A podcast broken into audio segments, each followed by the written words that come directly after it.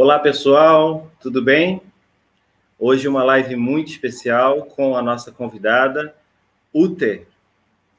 E sejam todos e todas bem-vindos, bem-vindas. Eu vou chamar aqui a nossa convidada.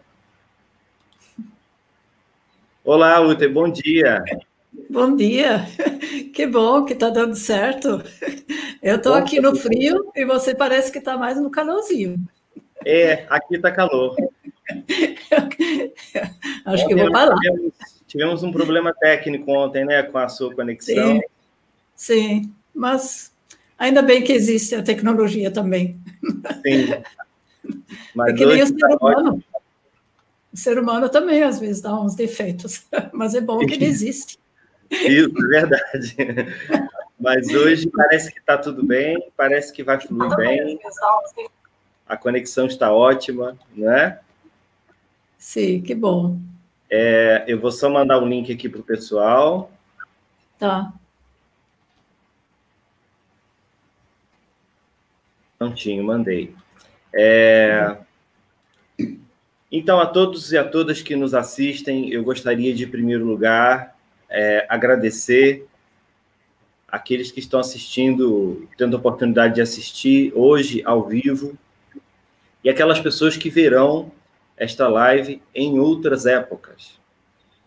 É, sem dúvida, é um registro histórico da antroposofia, do movimento antroposófico, social, enfim. É, nós tivemos o cuidado e o interesse genuíno de, na live de hoje, conversarmos com, com a UTER, é, pela UTER. Né? Nós, nós não convidamos a UTER para aprender algo da UTER, mas com a UTER, com a vida dela. É, gostaria de lembrar a todas e a todas que queiram, durante a live de hoje, fazer alguma produção artística, desenho, pintura, escultura, é, trabalhos manuais, que podem fazer é, durante, durante a live, enquanto assistem, enquanto ouvem, e mandem depois para o e-mail artenaliveap.gmail.com, vou colocar na tela daqui a pouco, tá bom? A arte do nosso cartaz é feito sempre pelo nosso amigo artista gráfico Maurício Collier. E vou colocar também o e-mail para contato do canal, que também é um e-mail que você consegue falar com o coletivo Antroposofia e Política. Tudo bem? Então, a UTE, ela aceitou o nosso convite, ela que a cada dia está se tornando uma pessoa mais próxima, mais amiga. Nós estamos juntos em, em, em projetos de grande relevância, como é, o Caminhação, como o Pindorama, e estreitando cada vez mais essa proximidade. Ela nasceu em Weimar, na Alemanha. É, Uta Elsa Ludovic Rema, não sei se é assim a pronúncia, mas eu estou tentando. É, tá tá fui, bem, fui bem. Eu preciso de umas aulas de alemão contigo. Principalmente o sobrenome, foi perfeito. Ah, que bom. Então, ela Sim. nasceu em Weimar, na Alemanha, e veio para o Brasil, inicialmente como voluntária da Paz, numa favela em Londrina. Foi professora Waldorf nas escolas de Paris e de São Paulo. No ano de 75, começou seu trabalho com crianças de favela, envolvendo alunos da escola Rudolf Steiner, e que levou, em 79, à constituição da Associação Comunitária Monte Azul, com colaboradores nas áreas pedagógica, cultural, de saúde, de meio ambiente e de profissionalização. Ela tem palestrado sobre pedagogia e questão social no Brasil, Europa, é, nas Américas, no Japão, na Coreia, na Nova Zelândia. É membro da Sociedade Antroposófica no Brasil e cofundadora da Oficina Social, Fórum pela Humanização do Social, Aliança pela Infância no Brasil e Alliance for Childhood no Japão. Conselheira do Comitê Parlamentar pela Cultura da Paz, com Paz em São Paulo. Tem trabalhos publicados em português, alemão, inglês e espanhol, que incluem relatos, material didático e ensaios. Existem muitos outros pontos desta bio, é, do ponto de vista profissional, prêmios recebidos e, enfim, diversos outros pontos que, a pedido da própria UT, nós suprimimos dessa apresentação, porque, como eu disse hoje, nós vamos falar da pessoa, é, da vida, da biografia, e muito menos da, né, da sua personalidade profissional e, e, e da sua biografia é, com interesse né, do ponto de vista profissional ou aprender antroposofia com ela. Nós queremos conhecê-la um pouco mais, conhecer um pouco mais da sua vida. Então, essa bio que eu acabei de, de mencionar ela foi resumida a pedido da própria UTE. E atualmente ela faz parte da direção geral da Sociedade Antroposófica no Brasil. Ela atua como secretária-geral, fazendo uma ponte entre o Brasil e o grupo da Sociedade Antroposófica Universal. É, tem feito muitas palestras atualmente, através dessa tecnologia, através do, do, do meio digital, né, Uter? E Sim. É, eu vou passar para você agora as palavras, para que possa, então, começar a compartilhar com a gente aquilo que, que você tem para a gente no dia de hoje, aquilo que você preparou para contar para a gente sobre a sua vida. Em especial, é, lembrando o título da nossa live, Vida em Movimento. E é uma vida em movimento, movimento na vida toda, não é? Sim. Então, Sim. vamos lá. Não. Então, eu também queria, primeiro eu queria agradecer, né, que eu, eu sempre fico, no fundo, emocionada quando eu posso falar um pouco da minha vida e um pouco envergonhada, no fundo, mas eu, isso faz parte da minha vida para inspirar, talvez, pessoas, um, não fazer a mesma coisa, mas fazer algo para, para o mundo. E eu achei bem interessante justamente esse título, Movimento, Vida, e também Escola de Altruísmo. Então, queria começar a falar um pouquinho sobre isso antes de falar que eu nasci em Weimar, como você já falou. Sim. Então, eu achei interessante, né? Porque é um movimento, a vida é um movimento. E no meu caso, o movimento foi bem externo também, porque desde criança eu viajei muito, viajei praticamente em todos os continentes, e a primeira viagem que eu fiz foi com dois, com três anos mais ou menos, de avião, que naquela época não era tão usado de viajar de avião. Uh, e aí eu não lembro, mas meus pais contaram que eu estava bem assim, uh, in, assim correndo para chegar no avião, porque naquela época você, você não é que nem agora que vai naquele, naqueles túneis e tudo isso. Não, você andava mesmo na pista para chegar naquela escadinha e subir no avião. Um avião pequeno, né? Naquela época era pequeno, de dois ou quatro, esse que já era muito, né? E que eu estava cheia de coragem, lógico, não sabia o que, que era isso. Meus pais estavam com medo. Então, desde aquela época lá, que foi 1941, que eu já viajei de avião, até agora, até, 19, até 2019, sempre em movimento. 2020, não. Eu só saí, acho que umas dez vezes em oito meses para o mundo, aqui para a rua, Avenida Tomás de Souza. Então, não viajei nada. Mas o que, que tem mesmo? O movimento externo e tem o movimento interno também. Esse movimento interno, dentro da nossa nossa alma, dentro do nosso nossa cabeça, dentro do coração, são movimentos internos. E esses 2020 foram bem intensos. Nas conversas também, como a Alan já falou, muitas conversas, graças a essa tecnologia. E também conversas assim, às vezes nem tantos, no fundo, com pessoas uh, presenciais, mas poucos, no fundo, principalmente através de lives, né? aqui no Brasil, no Japão, em vários países também. Eu agradeço bastante essa oportunidade, realmente. Né? Então, são uh, pensamentos, uh, ou sentimentos que vivem na pessoa, em mim, no caso, que são movimentos internos, que aos poucos, né, em, em tantos anos, 82 anos que eu já tenho, vão se vão amadurecendo e realmente podem, talvez, realmente inspirar jovens, crianças, adultos, outras pessoas, como eu também sou inspirada. Né? Então, esse movimento externo e interno. E aí tem isso da escola de altruísmo. Existe oficialmente realmente uma escola de altruísmo, mas não é isso que eu estou falando. Eu, eu falo assim da escola de vida.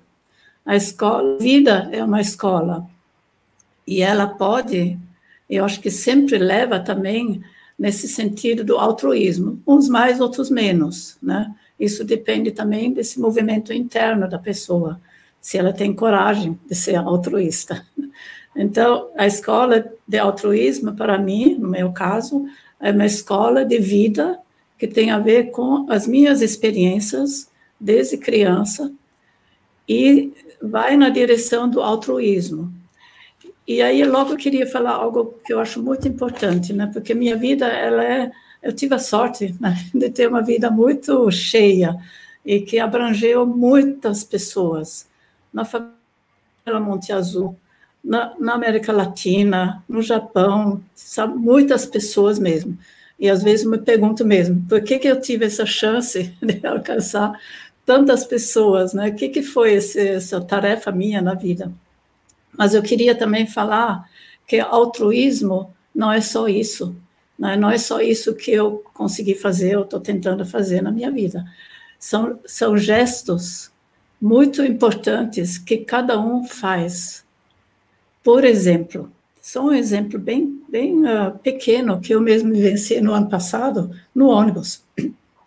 Então, eu fui lá na Sociedade Posófica de ônibus, mas eu não consegui passar né? Porque estava muito cheio, estava espremida assim, né? Quase sem respirar. E aí, então, tinha uma mulher que falou assim, porque eu não pago mais ônibus, já faz uns 20 anos que eu não pago mais nada, né? Então, eu não tinha esse cartãozinho para passar. E aí, uma mulher, ela viu que estava quase sufocando, ela falou, eu vou pagar o ônibus para você. E ela colocou lá na catraca, e eu passei, e lá tinha mais espaço. E ela fez o caminho até eu poder sair lá na frente do ônibus. Então, isso é um gesto de altruísmo. É um gesto, assim, de pensar, de se colocar no lugar do outro e fazer um pequeno gesto, como foi, eu nunca esqueci essa mulher, porque foi tão bom. Né? Então, altruísmo é muito mais do que um, aquilo que às vezes a gente pensa que precisa fazer uh, grandes coisas, fazer uma ONG, não sei o quê. E, e aí eu queria, no fundo, um, como falar assim, honrar as muitas e muitas pessoas no Brasil, principalmente assim da roça e também da favela, que tem um gesto de altruísmo às vezes bem grande. Por exemplo, quando uma criança perdeu sua mãe, perdeu sua família, que isso aconteceu bastante, principalmente na roça, né, nos partos. E aí então uma outra família vai criando essa criança. E ela não vai se, ah, agora eu sou altruísta e não sei o quê. Não, ela faz isso por amor mesmo, né? mas é um grande gesto de altruísmo. E, e, nesse sentido, eu penso que cada um, cada ser humano tem essa capacidade de descobrir cada vez mais essa semente de altruísmo, que essa semente de altruísmo, ela já está em todo ser humano. Né? Tem pesquisas agora assim sobre os nenês, quando, tem pesquisas acadêmicas mesmo, tem lá no Netflix, né? Babies. E aí então fala também que tem algo, um, uma semente de altruísmo que já nasce com o nenê. Agora, lógico, como toda semente, ela tem que ser cultivada, ela tem que ser regada, ela tem que ser cultivada mesmo. Né? E às vezes a sociedade não, não cultiva o suficiente essa semente que está em cada ser humano. Agora vou, vou, vou voltar à minha, à minha biografia. Tudo isso faz parte da minha biografia, são, são experiências vivas que eu tive, né? Mas então, como Alain já falou, eu nasci justamente em Weimar, na Alemanha, eh, no ano 1938. Quer dizer, foi no comecinho da Segunda Guerra Mundial. E Weimar é uma cidade pequena, que, que eu deixei justamente com o avião naquela época lá, que eu contei já, com três anos, então não tenho lembrança dela. Mas, assim, ah, agora, ultimamente, quando caiu o muro, eu visitei. Então, uma, uma cidade pequena, muito bonita, esse jeito alemão, bonito assim, com casas da Idade Média também. E ela é bem cultural, porque foi lá que justamente tinha o Goethe, tinha o Schiller, tinha também os estudos do goetheanismo do, psicó, do eu ia falar psicólogo, do Rudolf Steiner, do antropósofo, né? Filósofo, eu ia falar filósofo Rudolf Steiner, que também foi lá. Então tem isso, Weimar é uma cidade pequena, eu nasci nela, no ambiente cultural, posso falar. Uh, só que também dentro dessa cidade, mais ou menos oito quilômetros afastado dessa cidade de Weimar, tem aquilo que realmente é o pior que a Alemanha já produziu. É um campo de concentração, um campo de concentração de Buchenwald. Então, é, eu então faz pouco tempo, faz uns cinco, seis anos que eu visitei justamente Weimar, minha cidade natal, e também esse tal de Buchenwald. Então, eu fiquei me perguntando mesmo, por que que eu nasci em Weimar? Por que que eu nasci justamente numa cidade histórica, que também tem a República de Weimar, então uma cidade pequena, histórica, onde tem, eu acho que é o melhor que a Alemanha já produziu na parte cultural, e também o pior que a Alemanha já produziu, que são os campos de concentração. Tudo que aconteceu na Segunda Guerra Mundial e dentro dos campos de concentração. Então, eu fiquei me perguntando né, se nesse nessa hora do nascimento, que do meu ponto de vista, da antroposofia também, e de muitas outras, inclusive religiões também, a gente já tem uma missão, que já foi, antes de nascer, já tem uma missão. E uma certa condução, onde que eu vou nascer, quais são os pais e tudo, né? Então, aí, então, fiquei pensando mesmo, Weimar, Buchenwald, né? Junto. Então, aqui eu acho que deu para perceber um pouco, uh, inconscientemente, lógico, né? agora que estou vendo tudo isso, na retrospectiva, que dava para ver um, uma, uma tensão entre aquilo que é bom, aquilo que é construtivo e aquilo que é mal mesmo. Né? Então, essa tensão entre o, a luz e a escuridão dentro da vida também. E aí, então, ah, eu nasci justamente de uma família cultural, quer dizer, meu pai era professor de faculdade, ele era engenheiro, ele fazia pontes, construía pontes mesmo, calculava tudo para a ponte não cair, tudo isso. Pontes, materiais, né? Que podia atravessar o rio, por exemplo.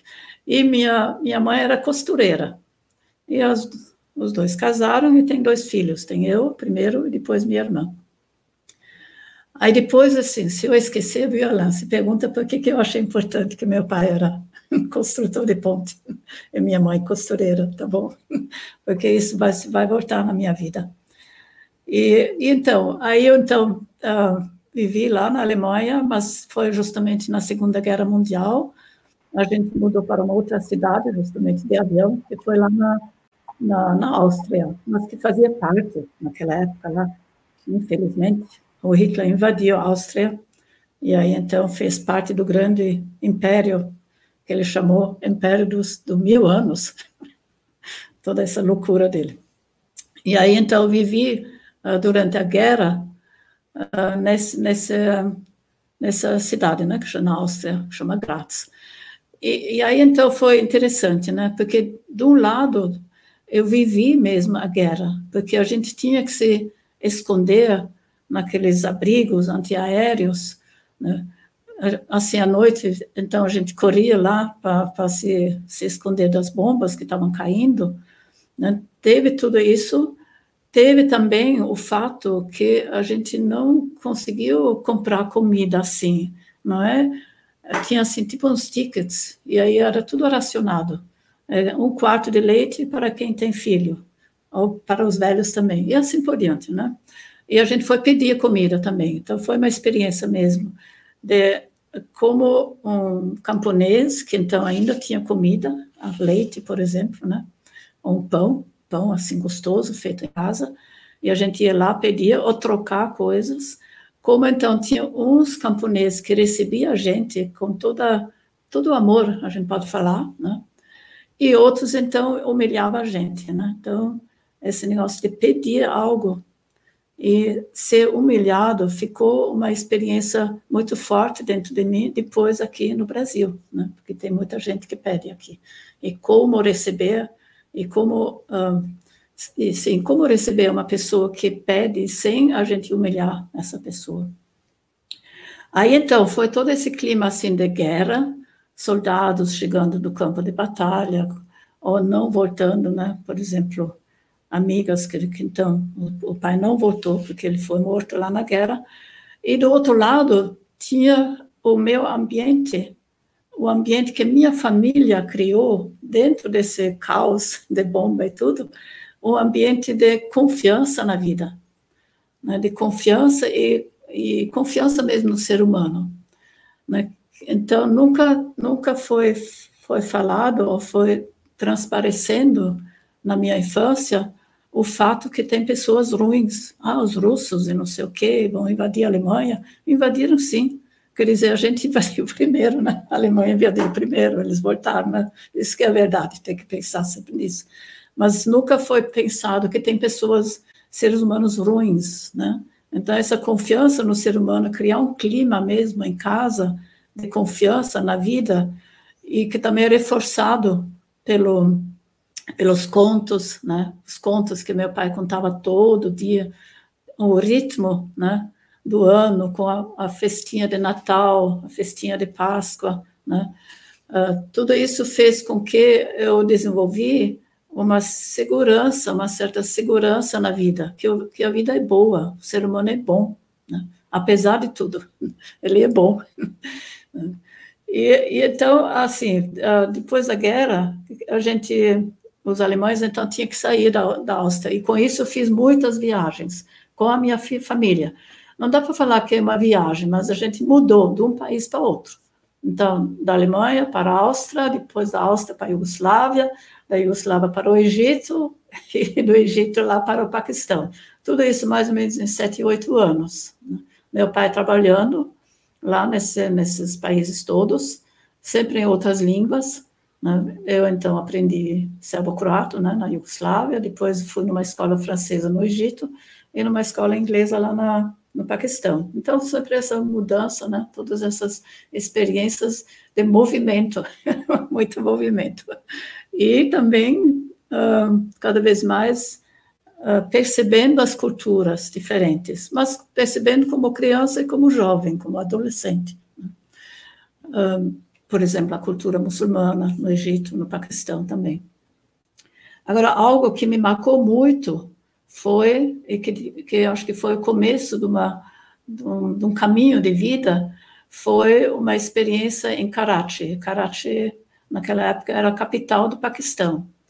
E o avião lá, depois de mais ou menos uns dois, dois dias, eu acho que levou naquela época, com o avião até chegar lá no Paquistão, Aí então ele pousava em Karachi, na capital do Paquistão, onde que meu pai então ia lá junto com a família e trabalhar. E aí então o que me marcou muito foi que eu vi na rua uh, umas centenas e centenas de famílias uh, morando na rua, morando assim em, em esteiras, essas esteiras de, de palha, né?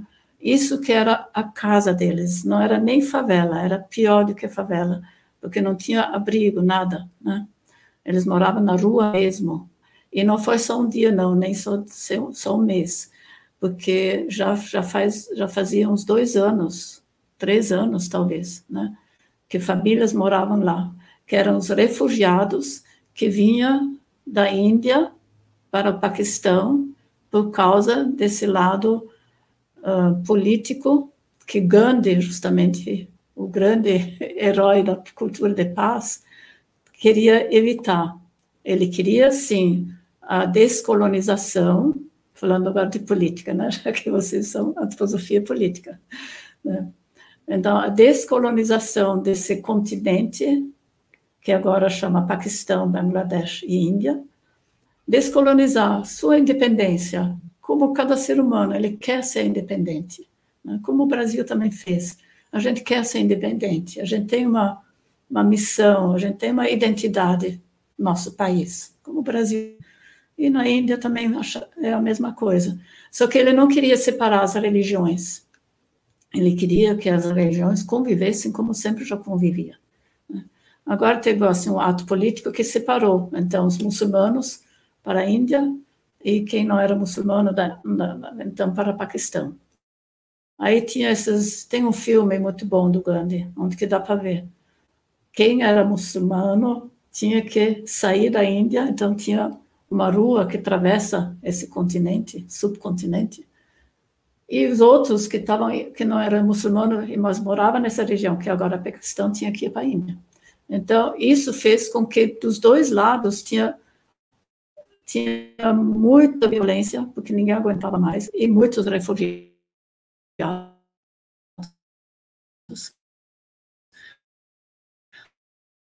E foi e, e tudo isso foi quando de novo minha família voltou para a Alemanha. Eu fiquei me perguntando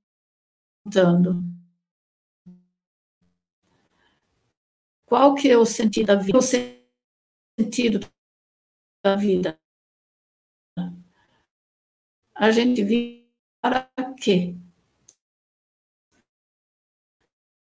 Faz sentido viver se tem tanta miséria no mundo? E o que eu posso fazer por si próprio? E um ser humano naquela época eu pensei, o que eu posso fazer para melhorar o mundo? Isso foi mais ou menos com 20 anos. E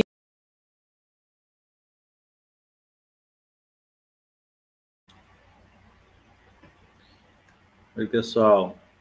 Bom, como a gente viu ali, eu estou vendo pelos comentários muita gratidão e muito encantamento, né, com essa com essa live. Ela está entrando de novo.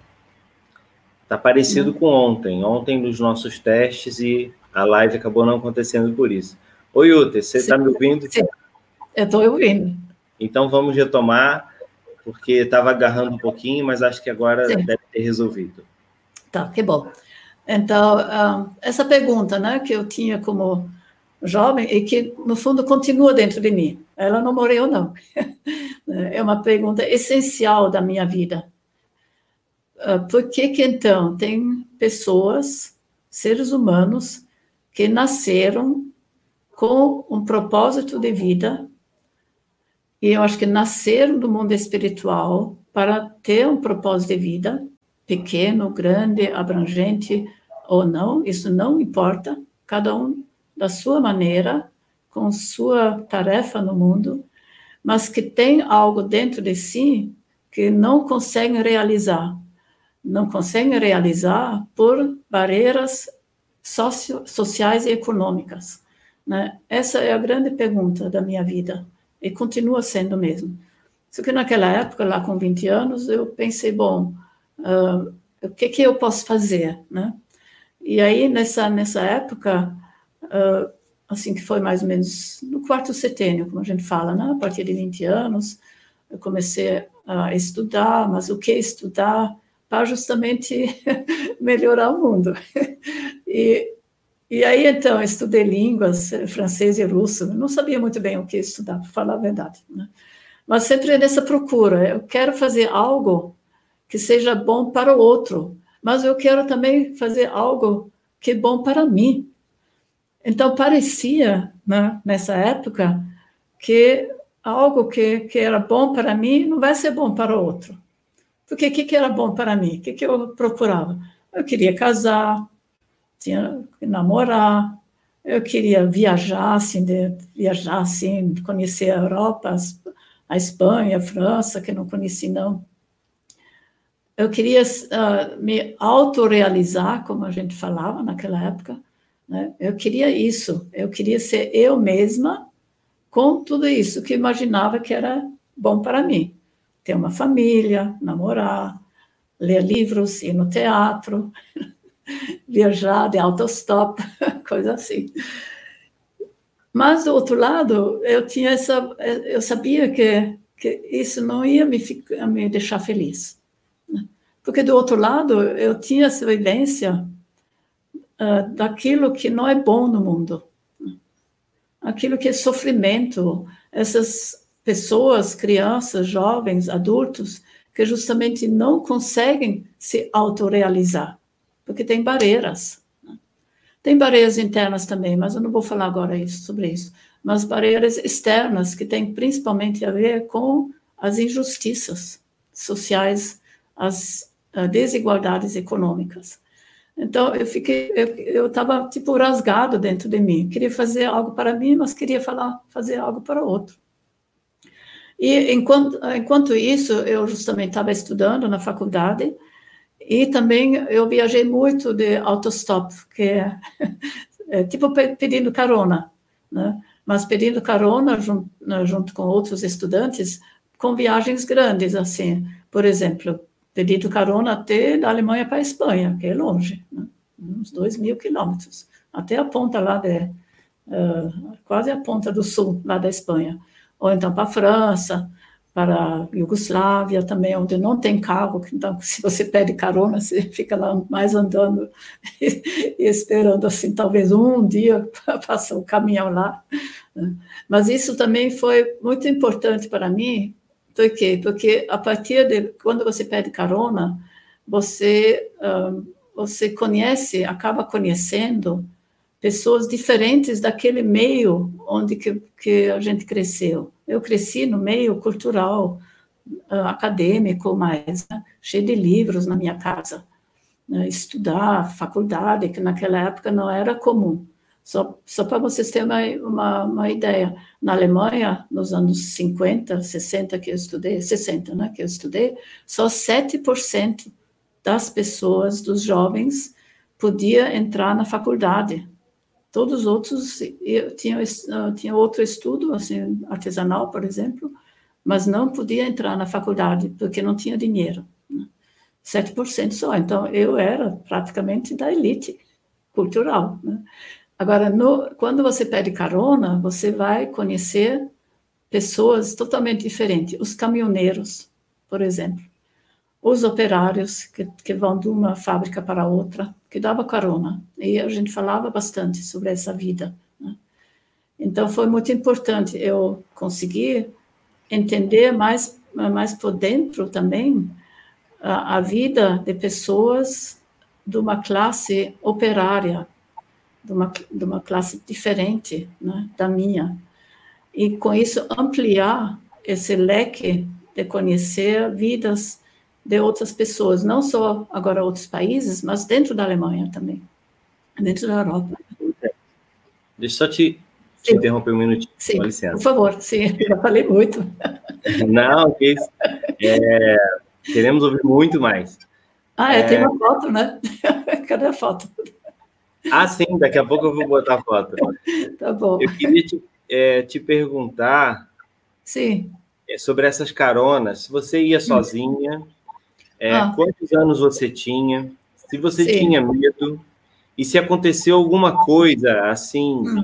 é, contigo, sim, algum tipo de violência, algum tipo de assédio, alguma coisa assim. Mas antes sim. de você me responder, só um tá. minutinho. Sim, é, tá bom eu quero pedir para o pessoal que está assistindo, é, vai lá rapidinho, pega um papel e ah, lápis de cor, giz de cera, caneta, o que você tiver disponível à mão. É, pode ser pode ser giz de cera, por exemplo, mas fica perto de você papel, uma caneta, alguma coisa assim, porque uhum. pode ser que a UT se inspire e peça para a gente fazer alguma coisa. Então, conhecendo, conhecendo um pouquinho da UT, eu gostaria de dar essa dica para vocês para um melhor aproveitamento dessa live, desse momento, tá bom? Bom, tá bom. voltando à pergunta, então, voltando a palavra a você. Obrigado. Não, mas mostra aquela foto lá da eu criança e aquela da mochila. Ah, sim, vou mostrar. Sim, por favor.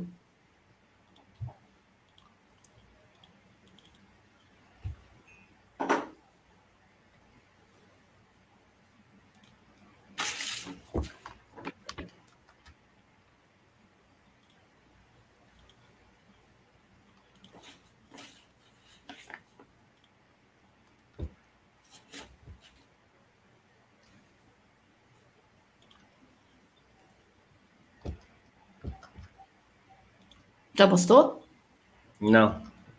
Ah, Eu tá. errei aqui, peraí. Ah, tá bom.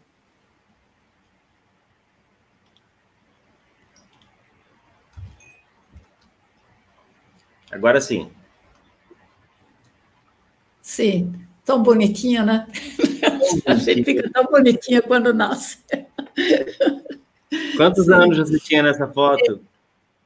Acho que é mais ou menos três anos. O que eu acho interessante nessa foto agora, vendo ela mais objetivamente, eu acho que tem um olhar de confiança, né? Para Sim. algo de ser um adulto que que estou olhando, cheio de confiança. Tipo, o que que você vai me falar? O que que você vai me mostrar na vida? Mais ou menos isso que eu sinto, né? Agora, olhando muito, essa foto. Muito linda. Eu vejo dá vontade de, de, matricular aqui na nossa escola. É mesmo. É, eu não tive a chance de ser aluna Waldorf. Não deu certo.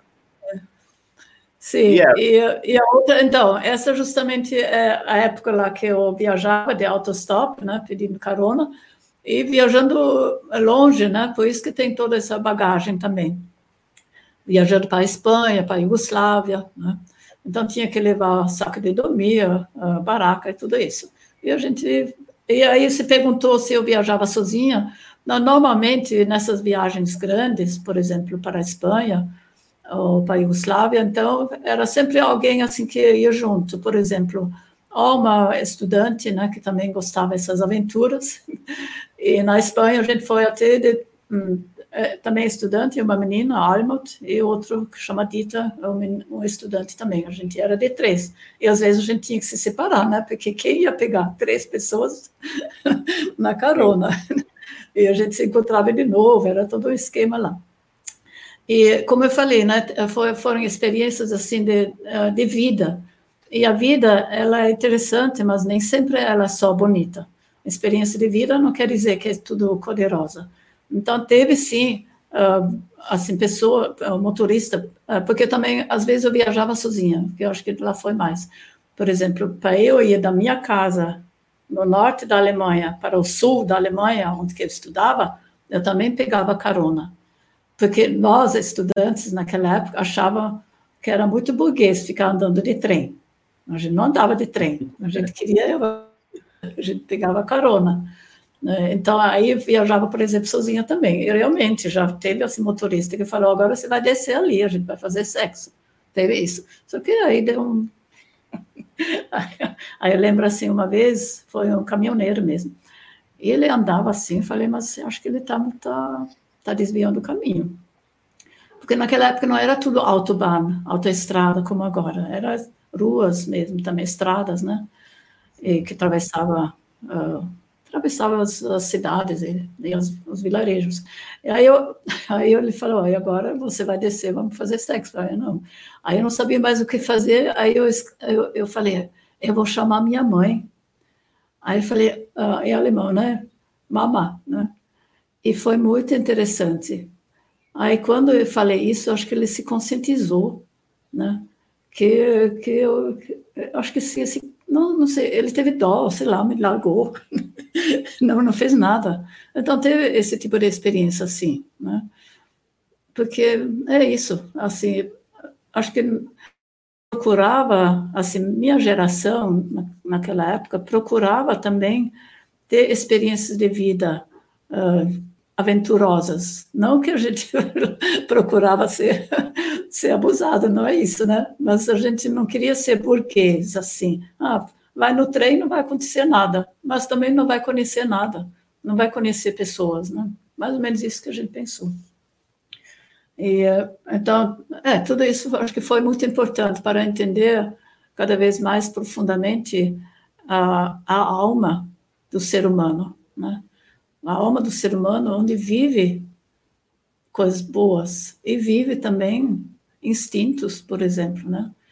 Instintos e, e vontade de matar até, né? Isso não foi naquela época, mas eu ouvi isso aqui no Brasil depois, né? Tem, tem isso, né? Mas são, são experiências de vida que fazem com que a gente desenvolve cada vez mais, não um conhecimento, mas a gente desenvolve uma, uma compreensão, né? da condição humana, do ser humano, né? uma empatia, como agora falam, né? mas é uma compreensão mais profunda né? de conhecimento e compreensão, mas uma compreensão do coração, né? cada vez mais, né? Lógico, não, não no quarto setênio, não nessa época, não. Eu dava graças a Deus quando eu saí viva de tudo isso. Mas, assim, agora, né, no Brasil, com todo esse trabalho, para mim é muito importante né, entender o ser humano como ser humano completo, com suas sombras, e sua luz interna. Eu apostando sempre na luz. Tem luz em todos os seres humanos. Isso eu tenho certeza absoluta mesmo. Mas tem a sombra também. Tem, tem isso, claramente tem isso também. Então, mas aí, você quer fazer uma pergunta, Alan? Eu estou falando demais. Não, tá ótimo. Estou tá aprendendo muito. Tá. Então, aí, então, com toda essa procura minha, Uh, eu, e aí, então, uh, ainda tipo rasgada entre aquilo que eu queria ser pessoalmente e aquilo que eu queria fazer para o mundo, para o outro, eu acabei, então, me tornando noiva para casar. Só que, então, naquela época também, surgiu um serviço de voluntários na Alemanha que mandava, um, assim, jovens que já tinham uma profissão, mandava para outros países aquilo que vergonhosamente a gente chamava ainda naquela época o país subdesenvolvido. E aí uh, acabei então. Uh, esse, esse, noivo era, era em qual cidade que você estava morando? Uh, Mannheim, é, Alemanha, né? Na Alemanha. Tá. E, fal falando disso, ele acabou de me mandar uma carta, mas precisa confessar que primeiro eu mandei uma carta. Sim, é porque, é porque na, na, minha idade a gente tem que resolver as coisas. É, tipo, um, tanto ele como eu, né? Porque eu já tenho 32 e ele também. Mas assim, são parênteses, né? Mas de qualquer jeito me tornei noiva. E aí eu falei para o Herman, né, no caso, o noivo, eu não vou ficar tranquila se eu não fizer algo para outro. E tem um serviço de voluntários. E aí tem um país lá, Brasil. Não tem muita ligação nenhuma com o Brasil, mas é lá que eles que tem, um, a, tem uma possibilidade para eu trabalhar de voluntária. Com minha profissão, que era de tradutora francês e russo. Ninguém, no fundo, isso não é útil. Não, não é útil para ninguém. Mas, como eu insisti muito, queria de qualquer jeito fazer essa experiência de voluntariado, para justamente fazer algo para o outro, Aí, no fim, aquele serviço de voluntários falou: é, então, lá no Brasil tem uma favela, lá em Londrina, se quiser ir lá, pode ir. Aí, no fim, então, eu me, eh, foi isso que deu certo. Então, eu, do meu ponto de vista, uh, eu acho que foi o destino mesmo, meu eu superior, pode falar assim, que realmente me mandou aqui no Brasil. Uh, Sim, eu acho que é isso, né? Porque foi o Brasil onde uh, que consegui fazer coisas, onde consegui juntar aquilo que é, é meu crescimento pessoal com o crescimento de outras pessoas. Por exemplo, na favela Monte Azul, por exemplo. Né? E, e, o Brasil também, uh, como eu viajei muito, o Brasil me mostrou uma maneira de acolher o estrangeiro, acolher o diferente. Naquela favela que eu trabalhei, em Londrina, no Paraná, onde que fui acolhida de braços abertos, mesmo praticamente não falando português, o pouco que eu sabia era um português de Portugal, que ninguém entende aqui. Né? Então, essa recepção naquela favela de Londrina, que onde que então um grupo de voluntários ia trabalhar. Essa recepção, ela foi, acho que para mim, uma imagem daquilo que é o Brasil. Porque aí tinha um padre, né, um padre franciscano, Frei Nereu, que então organizava um pouco essa, esse trabalho dentro comunitário na favela, e ele organizou, então, quatro crianças que iam receber nós voluntários. E essas crianças, com flores e tudo, né? Tudo bem bonitinho, dentro da favela mesmo. E aí, então, essas crianças mostravam a, aquilo que é uma coisa tão bonita no Brasil, essa mistura, né? Essa mistura de tudo que já veio do Brasil. Tem os indígenas, os povos originários, depois vieram os africanos, com todo esse sofrimento, vieram europeus, holandês, alemão e tudo isso, italiano, né?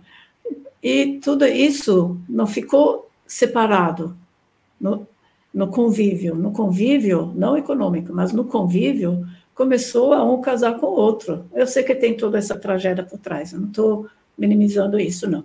Mas, assim, o, o, tem algo de muito positivo ali, que misturou uh, culturas, né? misturou uh, pessoas, e isso dá para ver na, na feição das pessoas. Por isso que me chamou a atenção. Tinha essas quatro crianças, e uma criança, assim, nunca vou esquecer, ela, ela parecia mais o jeito africano, mas era loira, aqueles cabelinhos enroladinhos, é loiro. E tinha outro lá, que assim, mais indígena, cabelo mais liso, assim, mais indígena, mas os olhos claros, né? meio assim, cinza, assim, né? Aquele, não é bem cinza, é aquele bem claro mesmo. Então, se via mesmo, assim, que lá não era esse africano, esse indígena, esse europeu. Não, era aquela mistura mesmo. Né? E o jeito, justamente, de acolher o diferente, que eu era totalmente diferente. Pode eu falar. Tenho uma pergunta que, assim, você passou pela Alemanha pelo menos que eu anotei aqui, né? Nasceu na Alemanha, passou pela Áustria, Iugoslávia, Sim. Egito, Paquistão, voltou para a Alemanha. E assim, é, que visão você tinha do Brasil? Quando falavam Brasil, hum. é, o que vinha para você? Qual era a sua visão? E aí, Sim. quando você botou os pés aqui, mudou ou corroborou o que você pensava sobre o Brasil? É, essa pergunta ela é muito interessante, porque, porque assim, eu não tinha visão nenhuma do Brasil. Imagina. Então, aí, por isso que eu falo, quem me mandou para o Brasil não foi meu eu consciente, foi meu eu superior, para eu fazer algo que tinha a ver com minha tarefa no mundo. Sim. Eu vou explicar melhor, porque dentro da minha cabeça, tipo cabeça consciente, eu achava que eu vou lá nesses países onde que eu já fui, Índia, Paquistão, essa região mais da Ásia, porque isso tinha a ver com, com minha infância, com minha juventude, e tinha a ver com minha família, tinha a ver com, agora pensando, né, tinha a ver com o destino da minha família, mas não com meu destino individual. Sim. E meu destino individual se mostrou no fato que eu não consegui trabalhar nesses países que eu imaginava, lá na Ásia. Não consegui trabalhar de voluntário, ninguém me queria lá. Né? E aí, então, essa pessoa que organizava esse serviço de voluntários lá na Alemanha falou: é, tem lá o Brasil, se você quiser ir, você vai. Mas como meu desejo de fazer algo para outra era tão grande, falei, tudo bem, eu vou nesse país, que chama Brasil. Mas não tinha conexão nenhuma, imagina, nenhuma mesmo. Então, uh, e só na hora que eu peguei o navio, né, que a gente ficou, andou de navio 24 dias lá no Oceano Atlântico, até chegar no Brasil, até no Rio de Janeiro, dia 7 de setembro. Foi feriado. Então, nessa hora, quando cheguei no Brasil, e principalmente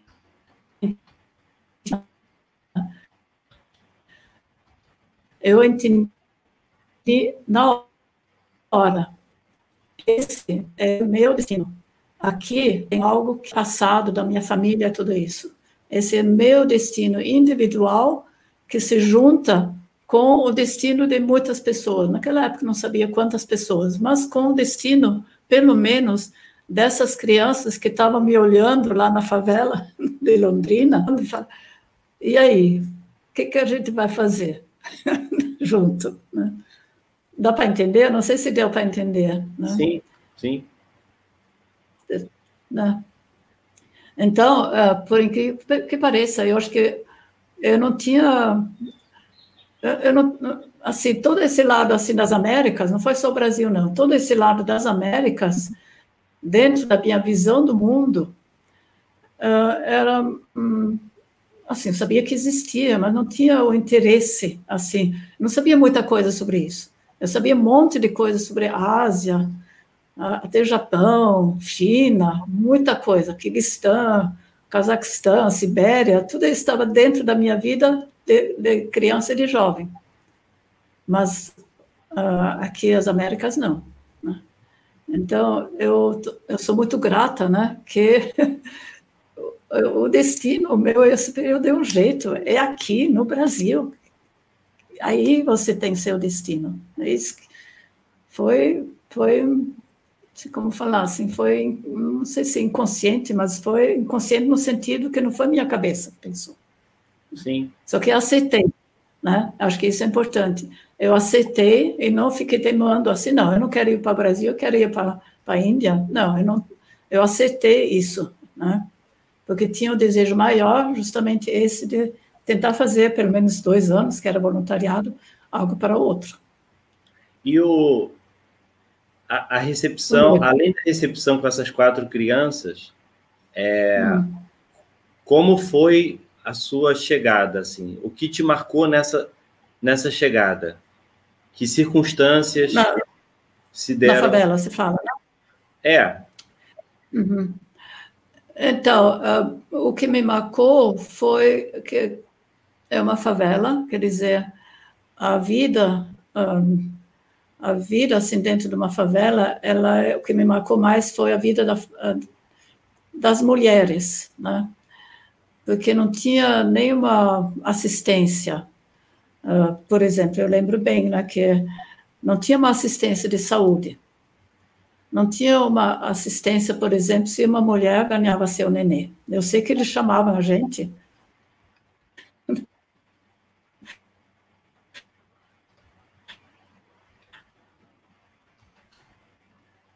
oh, oh,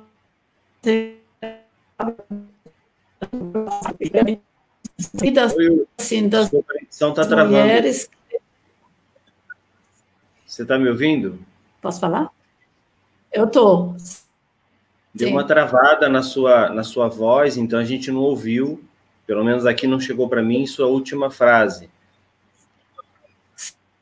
Sim, é principalmente a vida das mulheres, das mães, né, que moram na saúde, e, e pior do que isso, uh, foram uh, totalmente embaixo, né?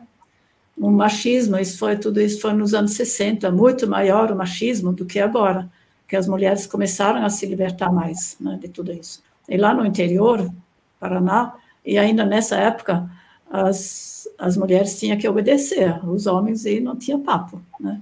Então isso me tocou muito, porque justamente eu, como mulher, eu podia viajar, por exemplo. Né? Podia namorar, fiquei noiva, já namorei. Né? E lá era bem separado, assim, bem rígido mesmo, essa, esse machismo mesmo. Né? Isso me tocou muito. Me tocou menos, talvez, o fato de, da moradia, porque eu já tinha visto coisas, no fundo, pior. Né? Assim, coisas piores lá na Índia, no Egito também, né? nesse sentido da moradia mesmo. Né? E, Sim, e o, o que me tocou, e isso também depois, na favela Monte Azul, quando comecei a trabalhar ali, eram os jovens que eu vi, que os jovens têm tanta, uh, tanto dom, né, que eu vi jovens lá, o Ciro, por exemplo, que tinha tanto dom com as crianças, ele estava com 12 anos e já, ele já sabia fazer muita coisa que não sabia fazer, juntar as crianças, cantar, fazer a roda, brincar porque eu não tinha, uh, eu não era pedagoga naquela época. E aí tinha esses dons, esses talentos, e aí qual que ia ser o futuro desses jovens? É catar café, naquela época era isso, catar café e, e parar, porque lá é, é, a capital mundial do café, Londrina, né? Catar café. Então, essa, esse, esses dons e talentos desperdiçados, isso já senti naquela época de Londrina, me tocou muito, e foi isso e várias outras coisas que me levou a mudar, no fundo, minha, minha vida, minha profissão, para depois voltar para a Alemanha, estudar pedagogia Waldorf e, e principalmente voltar para o Brasil. E, e, e, tentar juntar, tentar juntar várias coisas, né? Eu, eu, eu vi que eu consegui uh, mesma a minha autorrealização, minha, meu crescimento pessoal com o crescimento do outro, então não, não me sentia mais rasgada como foi nos, no quarto setênio. Né? Eu vi que eu me desenvolvendo, vou desenvolver outro, e outro se desenvolvendo, vou desenvolver a mim mesma. Assim, uma, uma coisa assim, uh, como se fosse uma lemniscata, assim, né? Um vai crescendo junto com o outro. Isso foi muito importante, né? E também outra coisa que eu queria, um, quando então comecei a lecionar na escola Rudolf Steiner, que todo mundo já sabe, que foi a primeira escola Rudolf Steiner em São Paulo, no Alto da Boa Vista, que morava, que, que era uma escola paga, com isso ela se torna elitista. Mas também eu queria juntar esses dois mundos de novo, o mundo dessas crianças da escola Rudolf Steiner adorava, eu gostava muito dessa classe, né? que era descendente de alemão, holandês, ou casamentos misturados, brasileiro, alemão, tudo isso. Mas social um, alta, alta, médio alta, né? E as crianças assim, e, e o mundo que eu conheci, o mundo desse outro Brasil, esse Brasil que conheci na favela de Londrina e que também acabei depois conhecendo aqui em São Paulo. Esses dois mundos, esses dois Brasis. Né? Entre a sua experiência na favela de Londrina, você voltou para a Alemanha, estudou pedagogia Waldorf. Isso. Por opção, e... e por opção voltou ao Brasil. Sim, e meu noivo, coitadinho, ele teve que se conformar. Porque eu queria mesmo voltar para, o Brasil de qualquer jeito. E ele não, ele não, é, ele não se sentia à vontade com isso. Ele achou que não, isso não é, não é isso que ele quer na vida. Aí a gente acabou se separando, né? Ah, sim, eu acho que ele sofreu, eu não, né? O problema é esse. Por isso que eu mandei uma carta para ele agora, falando justamente isso, que eu agradecer muito que ele me deixou uh, ir sem muito, sem muita uh, como falar assim, sem muita gritaria, ah, você precisa, não, ele não fez pressão em mim, ele entendeu, no fundo, isso, ele me deixou livre, né? então, por isso que eu mandei essa carta agora faz pouco tempo, uh, agradecendo, no fundo, que ele me deixou livre para eu seguir meu caminho. Sim. Então, se separou, e aí, então, justamente isso, aí eu voltei para o Brasil, mas não voltei lá para Londrina, porque eu tinha que trabalhar, né? Eu queria ser professora, Sim. E o único jeito era justamente trabalhar na escola Rudolf Steiner. E por Não, amor você, por amor você voltou ao Brasil. E a escola Rudolf Steiner, a gente sabe que é uma escola é, que atende a crianças de uma classe social é. mais, mais privilegiada, Sim. digamos assim, Sim. né? É, é, isso foi em que ano e como foi ah. essa sua iniciativa de, de querer juntar esses dois mundos? Uhum. Então, eu voltei para o Brasil, foi no finzinho de 1970. Então, uh, comecei a trabalhar na escola, foi em 1971. E eu peguei terceiro, o terceiro ano, eu não peguei o primeiro ano. Uhum. Uh, o terceiro ano eu levei até o oitavo ano e, paralelamente, também dava aula de alemão e de inglês em outras salas, né, outras classes. Uh, então, essa criação da ponte, né? Entre esses dois mundos, né? o mundo assim da, da classe alta da escola ou do Steiner e o mundo do Brasil grande, né? mais pobre e tudo isso. Então, uh, aí tem, acho que tem duas etapas. Uma etapa que, que eu nunca conto, mas que aqui eu queria contar. É, Eba! Sim, isso, eu, não quero, eu não quero logo chegar no Monte Azul.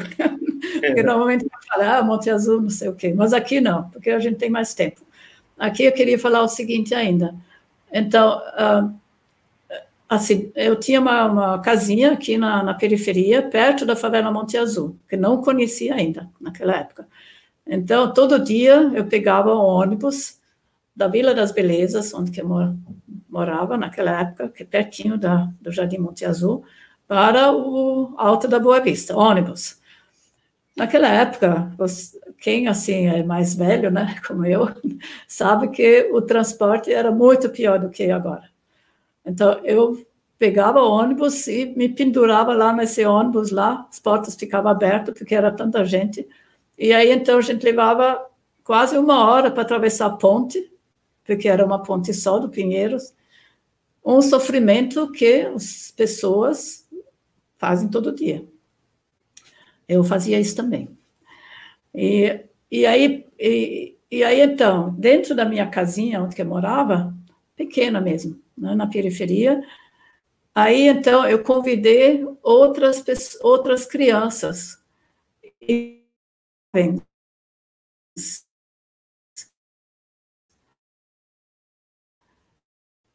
que para morar comigo para justamente esse, é, esses jovens caminho de vida, né? Seu caminho de vida profissional e não só fazer isso que eu vi justamente lá em Londrina. Junto café, vai ser carregador de, de saco de, café, essas coisas, né? Peraí, Ute, sua e cadê o talento dessas, dessas crianças? Sua conexão travou justamente quando você falou é, que convidou as crianças. E aí travou justamente a sua a ah. voz falhou nessa hora. Você pode repetir, por favor? Tá. Posso. Casinha pequena que eu tinha na periferia de São Paulo, na Vila das Belezas, eram primeiro jovens. O Cido, talento de teatro, talento de arte, talento de cozinha. Ele ia fazer lá no Paraná, era catador de café, ou então, assim, carregador de saco de café. Ele e mais outras, outros jovens vieram para, aprender uma profissão. Travou de novo? Não, né? Por exemplo, então eles moravam na minha casa, e durante o dia, eles iam lá, por exemplo, no SENAC, aprender uma profissão de cozinha. E, e, e aí, então, começou a criar como se fosse um, um lar na minha casa, de, que eles moravam. No começo, a maioria era justamente lá do Paraná. Se fosse um lar, e, não é, e eu trabalhando, né? Então, trabalhando, e aí cozinhando, lavando roupa no tanque. Nada de máquina de lavar, não tinha isso. Uma que não tinha dinheiro para comprar aquelas máquinas para as tempos, não sei o quê. E aqueles mais e cozinhar feijão, panela de pressão, que quase explodia. Sempre dá um incentivo de vida, incentivo de aprender os, os jeitos deles. Assim, volta, ah, não quero fazer isso nem aquilo. Uh, então, não, não, é, assim, não estou me queixando, não, porque eu achei bom ajudar. Tinha que brigar às vezes, ó, você agora vai limpar esse banheiro. Você que sujou, vai limpar. Sim. É uma autoridade com um monte de, de, de jovens lá, porque era, não era pouco, não. Tinha, tinha uma época lá que tinha 14 crianças. Está travando muito, Uti. Você está me ouvindo? Que pena. Que pena, essa parte. Eu estou ouvindo, sim. Estou vendo e estou ouvindo eu também. É, você. Mas o que, que a gente faz? Como a gente faz, não sei. Acho que a gente espera um pouco para ver se destrava, ou tem a opção de você sair e entrar de novo, como fez daquela vez. Tá. Tá? É... Tá todo o computador? Não, não Só desliga tudo, não. Entrar de novo. É.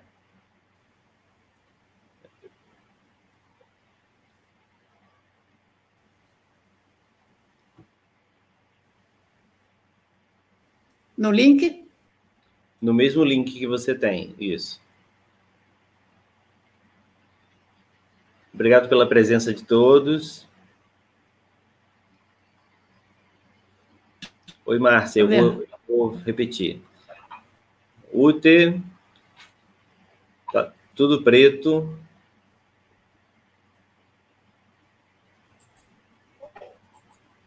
Ah, não, eu estou no live.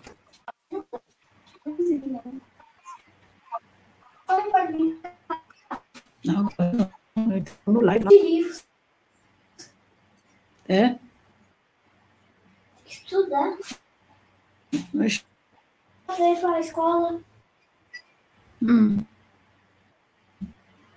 Para estudar.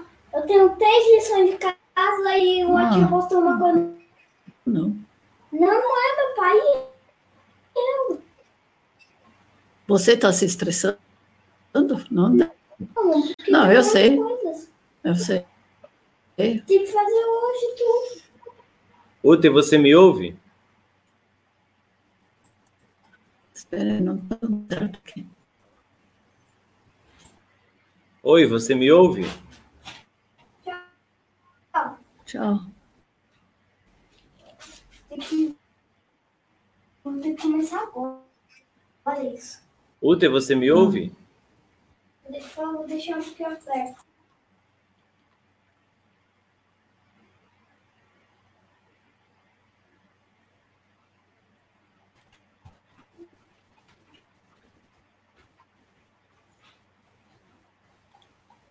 Oi, Ute, você me ouve?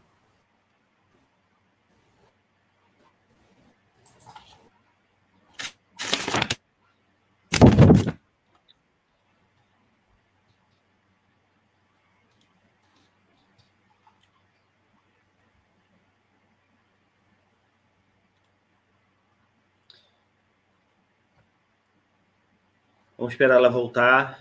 Bom, então, Márcia, é... ela estava contando justamente que antes do trabalho na Monte Azul, e que é uma parte que ela não conta, né? Então, ela disse que nunca fala sobre isso, ou que muito raramente ela fala sobre isso. vamos esperar ela voltar, é que antes dela começar o trabalho na Monte Azul, ela morava longe da Rudolf Steiner, alguém aqui perguntou, e ela morava numa, numa casa muito simples, e ela é,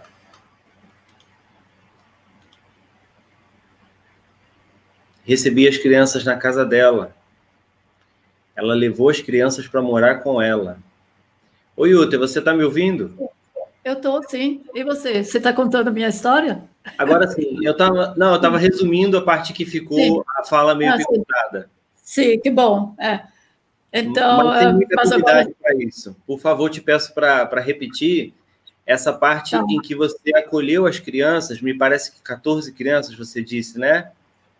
Sim, então foi 14 crianças e jovens, né? Não foi só Sim. crianças, não. Tinha, e elas foram uh, morar na sua casa? Sim, foi morando na minha casa. E isso também, para mim, pessoalmente, uh, assim, os jovens é uma experiência, uh, como falar assim, foi, foi muito legal porque os jovens brasileiros, ou os brasileiros em geral, são muito criativos. Então a gente dançava, fazia teatro, fazia festas, tudo isso, né? Esse foi muito legal, assim, essa convivência, assim. E tem um lado de jovem meio revoltado, que não quer limpar o banheiro, eu tinha que bancar lá a chefe da casa, você vai, vai limpar o banheiro, ou você vai limpar sua, seu quarto, e assim por diante, né? Você vai lavar sua roupa sozinho, eu não vou lavar sua roupa, não. Machão, qual, né? Qual era a sua idade nesse ano? Então, a gente está ah, falando de 71. Sim. Então, muito interessante, eu estava no segundo nó lunar, então, quem entende um pouco da biografia, esse segundo nó lunar é a mesma constelação que tem no céu que quando a gente nasceu. Então, eu nasci nessa mesma constelação, e quando conheci as crianças e teve tudo isso que estou contando agora, foi justamente nessa época do segundo nó lunar, com 36 anos, mais ou menos, 35. Então, foi, ah, dá para perceber que então foi muito significativo também para a minha vida. Né? Muito como bom. se fosse um preparo para aquilo que depois ia fazer com toda essa parte da favela Monte Azul, né, criar uma comunidade mais humana, pode falar assim, né, com mais oportunidades. E, e, e, assim que também assim eu comecei a valorizar muito a, com esse convívio com crianças e jovens a, a os, as pessoas mesmo, assim as, as famílias as famílias, por exemplo, da favela, as, as famílias assim que moram na roça com um monte de criança, e tem que lavar roupa, tem que, tem que tem que cozinhar tudo isso e trabalhar na roça e tudo isso, sabe? Eu também, porque não tinha empregado, não tinha nada daquilo lá. Então, como eu falei, a gente lavava no tanque, roupa no tanque.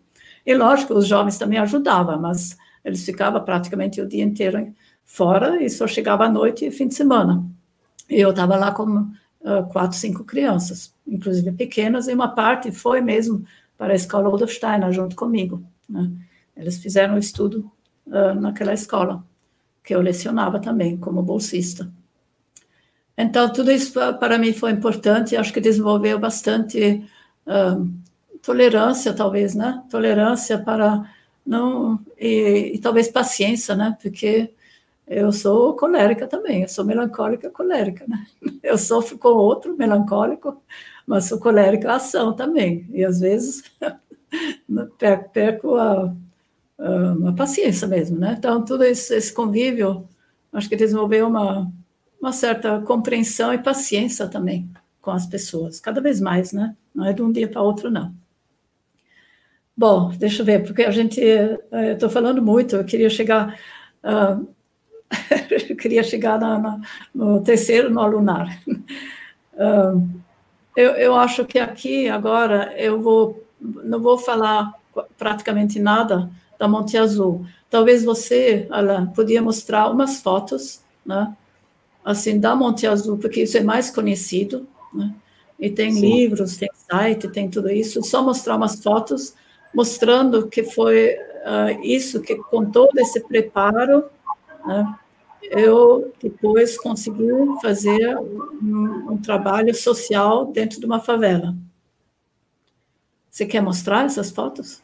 Sim, eu tinha fechado meu microfone, que está passando um carro de som aqui na rua, e faz parte, ah, né? Assim, assim a live. É. É, eu posso sugerir uma coisa, antes de mostrar as fotos da Monte Azul, sim. nós temos aqui no nosso canal um momento que ah, é o momento causo ou arte. Ah, é? E aí a pessoa ou conta um caos, ou, ou mostra, ou faz uma arte, ou ambos, uhum. né? Sim. Pode ser um caos junto com uma arte. E tá. eu queria te desafiar, assim, agora, na, na, na surpresa, a nos eu brindar mesmo. com algum caos ou alguma arte, ou ambos. Sim. tá bom, assim, tem, tem vários causos, né? Mas Não, eu vou contar, o... porque uh, tem um caos assim, não sei se é um caos muito alegre, um triste, que, mas ele tem a ver com, com a época do Monte Azul. Uh, não, não sei o que, que o, o, o caos assim, pequenininho foi assim, ó. Então, como eu falei, eu tinha lá as crianças em casa, ia para a escola Rudolf Steiner lecionar para meus alunos e cozinhava também. Então, como que é? Uma dona de casa, quer dizer, uma, uma mãe solteira, como eu, praticamente, mãe solteira, que então tinha que preparar todo esse esse almoço quando voltava as crianças da escola, eu também já tinha que ter preparado. Então, às seis horas da manhã, eu colocava o feijão no fogo, panela de pressão. E aí, brrr, aí quatro crianças lá no ônibus para ir para a escola, junto comigo. Aí, de repente, eu lembrei, mas eu não desliguei o, o botijão de gás. Ele vai explorar, ele vai explodir. Puff! Né? Aí falei, pelo amor de Deus, a gente tem que voltar. Aí eu voltei para casa, voltei para casa, desliguei esse bendito botijão, esse, esse panela de pressão, senão... e aí voltei para a escola, lógico, eu cheguei, foi uma das poucas vezes que eu cheguei atrasada na escola, subindo lá aquele muro para a escola e tudo isso. Então, depois eu vou contar mais um caos, tá bom? Com uma poesia. Com a, tá bom. Tá bom? Assim, eu acho que uh, talvez você mostre um pouco a, a, as fotos da Monte Azul, porque aí vou resumir bem rapidamente essa parte do Monte Azul, para tá chegar tá depois nesse outro caos que ele é muito importante na minha vida. Tá bom, vou, vou, vou puxar aqui as fotos, espera aí. Tá.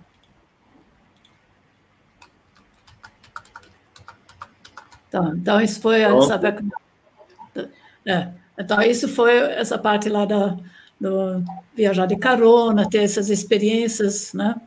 E aí então, aos poucos, então aí começou a Monte Azul, quer dizer, essa ponte que eu queria fazer com os, os alunos, com as crianças da favela Monte Azul, que primeiro foi na minha casa, mas depois foi criada uma associação, Associação Comunitária Monte Azul, em 1979, faz mais de 40 anos agora. E aí, então, aí é importante, apostando somente nas pessoas da favela, percebendo em cada um seu talento, a gente conseguiu, não só eu, junto com outras pessoas, a Renata, o Paulo, o Cido, muitas pessoas, conseguimos, uh, como se fosse capacitar essas pessoas da favela para cada vez mais assumir essa associação Monte Azul. Por exemplo, fazer um curso de pedagogia Waldorf, porque a gente queria se basear nessa pedagogia, a gente acredita nela, para, uh, para as crianças da favela, mas junto com as pessoas que moravam lá, junto com as mães que moravam lá, que a maioria era analfabeta. Então, a gente desenvolveu todo um uma maneira assim de ensinar a pedagogia Waldorf a partir da, da prática e essa prática uh, levar à consciência. Né? Então, nada de filosofia da liberdade, nada daquilo lá, porque não, não ia dar certo, né? Mas a partir da observação das crianças e também das experiências que as mulheres, as mães tinham com sua própria infância, na roça, por exemplo, né? brincar com barro, brincar com com milho, tudo isso, desenvolver assim, uma metodologia para trabalhar numa creche. Né? E, e, aqui dá para ver, né? Então, as crianças, né? tem, uh, tem, agora tem muitas creches dentro da pedagogia Waldorf e dentro da favela. Foi consciente, fazer dentro da favela, com as pessoas da favela. E uma diversidade linda de crianças, né, nessa foto. Sim, é. E aí foi indo, né, no Monte Azul, depois tinha Uh, tinha essa parte mais dos, dos jovens, né, para aprender uma profissão. Aí o Paulo, que agora vai fazer também 80 anos, ontem fez 80 anos, que é o marceneiro brasileiro daqui, também um, bem, uh, bem ligada a Monte Azul, começou justamente a, a oferecer cursos de maçonaria, e aí foi crescendo. Não sei se tem mais fotos aqui, talvez. Sim, então, essa, essa foto é interessante. É uma, uma educadora né, com as crianças que, que vão para a escola pública, a parte cultural, com essas crianças que vão na escola pública. E aqui mesmo é uma coisa interessante que tem a ver com a política, porque a gente foi convidado dentro da, da Assembleia Legislativa, que eu fazia parte do, desse tal de COMPAS, Conselho Parlamentar da Cultura de Paz, que a gente criou junto com a Lia Diskin, da Palas Atena, a gente foi convidar a mostrar uma infância uh, saudável, né, a partir de uma pedagogia que leva em conta o ser humano. E aí a gente fez uma demonstração, isso foi lá, lá foi nosso nosso lado político, né, demonstrar isso oficialmente. Né. Isso é um dos núcleos onde que a gente trabalha, que é lá no Horizonte Azul, uma festa né, com, com as crianças, com os moradores. Né. Tudo isso é Monte Azul agora assim, que se desenvolveu durante 40 anos, né, em todos esses âmbitos da educação, da cultura, da ecologia, da saúde. Né, que não vou falar muito sobre isso, porque senão não vou conseguir falar do terceiro nó lunar, que é importante. Esses são nossos colaboradores no Centro Cultural, lá no, no Jardim Monte Azul. E assim a gente faz uma, uma integração. Uma vez por mês a gente se junta. Agora, na pandemia, a gente não conseguiu se juntar desse, dessa maneira, mas a gente conseguiu fazer online essa, essa integração que a gente tem uma vez por mês com todos os colaboradores, que agora são muitos. Isso é dentro do Centro Cultural, uh, que sempre a gente oferece nessa tal de integração uh, um, um, tema do ano, né? Então, tem o tema do ano, por exemplo, esse ano era cultura de paz. Naquela época lá que tem essa foto, foi mais demonstrar como o, o céu e a Terra conversam, como que os planetas, por exemplo, Vênus, como ele atua na Terra. Né?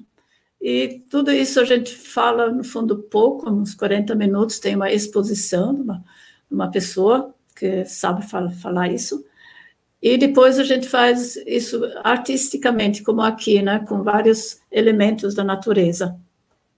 Não sei se dá para ver bem, mas assim, de qualquer jeito é isso, né? Com, uh, juntar a arte com a parte mais intelectual. E aqui, muito importante, é que nós descobrimos na favela Monte Azul uma pessoa, que é o Macetino, Antônio Macetino, que uh, cantava Folia de Reis. E com isso, já faz uns 30 anos ou mais, que a gente faz nosso Natal também junto com essa essa é, essa como fala assim, essa tradição né, brasileira de Natal, a folia de reis, o rezado. A gente tem discos, CDs sobre isso. Né, a gente recolhe músicas e a gente canta não só dentro da Monte Azul, mas a gente canta em hospitais, por exemplo. A gente cantou na UBS, a gente vai cantar, se, se der certo, na UBS, nas unidades básicas de saúde. Né, agora, na pandemia, a gente fez uma reuniãozinha para a gente ver como que a gente vai não deixar essa tradição, porque isso é importante, não deixar algo que sempre foi feito. Agora tem uma pandemia, a gente não vai fazer mais nada. A gente fez festa junina online, a gente fez Páscoa online, dentro da sociedade antrópica também, né? não deixar a peteca cair. Né? Senão, aí a gente morre, não pode deixar a peteca cair. Então, isso é a folia, que já viajou muito, né? inclusive para Dona. E, e, aqui, então, talvez dentro da minha vida, cada vez mais eu, eu não trabalhei mais diretamente com as crianças, só na folia que tem, tem uh, diretamente com as crianças, né? que eu faço também a gente inclui crianças. Então, dá aulas, por exemplo, né, sobre pedagogia, dá aulas sobre o lado social, né? o que, que é a vocação social da antroposofia, a vocação social da pedagogia Waldorf. Então, muitas palestras. Aqui é uma. Aí tem, a, acho que tem mais umas fotos aí. Aqui, peraí. Não dá, né?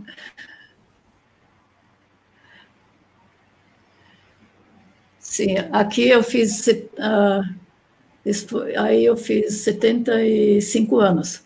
Aí fiz, uh, fizeram uma festa e eu contei também da minha vida. Eu adoro justamente isso, né? Eu acho que isso me alimenta muito isso agradeço ao Brasil, porque eu sou uma pessoa uh, mais séria, no fundo, assim. Eu gosto de ficar sozinha, lendo, escrevendo. Né? Eu acho que o Brasil, ele libertou um lado dentro de mim de querer dançar. Eu adoro dançar, não tenho mais vergonha de dançar cantar, mesmo se eu não sei cantar, eu canto. Isso foi uma libertação dentro de mim, né? De ser um, também, um, de ser assim também, sabe? cantar, e, e não, não, ah, não precisa ser coral, ah, tem que ser tudo afinado. Não, cantar do jeito que eu sei cantar. né? E com isso alimenta a gente e às vezes os outros também. Né? Muito bom. Sim. Bom, assim, mas aí você pode colocar de novo esse negócio do caos? Sim, sim. Agora, vamos lá. Sim, pode colocar. Porque aí então foi construído Monte Azul, uh, junto com a Aurinato e o Paulo, junto com as pessoas da periferia, da favela, foi tudo isso. A gente tem uh, muitos, muitos mesmo, uh, muitos colaboradores, que, muitos mesmo, bastante. E Aí então, aí aos poucos, isso foi 1998 para 1999, eu tinha uma sensação dentro de mim que eu achei bom. Eu não sei se eu vou. Uh, eu, eu, acho que já fiz tudo na Monte Azul. Né? Já, já não, não, precisa mais fazer nada lá. Acho que não, acho que está bom já. Eu, e aí ficou como se eu fosse dentro do, como se eu me sentia como se fosse dentro de um círculo cor de cinza, algo assim, né? Algo assim estranho, né? Eu sentia isso dentro, como se fosse dentro de, um, de uma coisa assim meio cinzenta, né? E eu sabia que algo ia mudar, mas eu não sabia muito bem como, e principalmente eu, eu não consegui me ver fora, fora da Monte Azul, porque tinha muita, tem, ainda continua tendo muita ligação com as pessoas mesmo da Monte Azul. É como se fosse Monte Azul, faz parte de, da minha, não só da minha vida, como se fosse parte do meu corpo, algo assim. Então, eu não consegui me ver fora da Monte Azul, e nem se fala fora do Brasil, pior ainda. Mas, do outro lado, eu tinha uma, uma como se fosse uma sensação quase inconsciente que eu tinha que fazer algo mais internacional. Aí, mas só que eu não consegui me decidir, né? Eu não consegui sair daqui. Aí, então, o que, que aconteceu? O caos, ele não é muito engraçado, não. Ele não é tão engraçado quanto a panela de pressão. ele, é, ele é sério, porque aí quem deu o jeito mesmo na minha indecisão foi, assim, um assalto, um assalto feio mesmo, um assalto perigoso mesmo, na minha casa que e, um, e não foi só um assalto, foi mais do que um, um assalto, porque foi uh, depois que eles foram embora, tudo isso, que foi muito, muito chato, muito ruim. Eles, eles não se contentaram com esse assalto, eles começaram a, a ligar para mim toda noite, né? Tipo, querendo dinheiro, tipo extorquiu mesmo, né? E aí, então, uh, com isso, eu, uh, assim, isso passou mais ou menos um mês, e aí eu falei, acho que não, não tem como eu viver desse jeito, porque aí eu, eu, a Regina Helena, a médica, a doutora Regina Helena, me acolhi na casa dela, eu estava lá praticamente escondida, falei, ah, não posso ficar a vida inteira agora escondida, né? E com isso eu fui realmente para a Alemanha primeiro, que minha irmã mora lá, e depois eu fiquei um ano fora da Monte Azul um ano fora do Brasil também. E, uh, e embora que eu, que eu sofri, né, no fundo, porque eu adoro as pessoas daqui, né? eu adoro o Brasil, eu adoro as pessoas, apesar de tudo isso que acontece também, de assalto e tudo isso.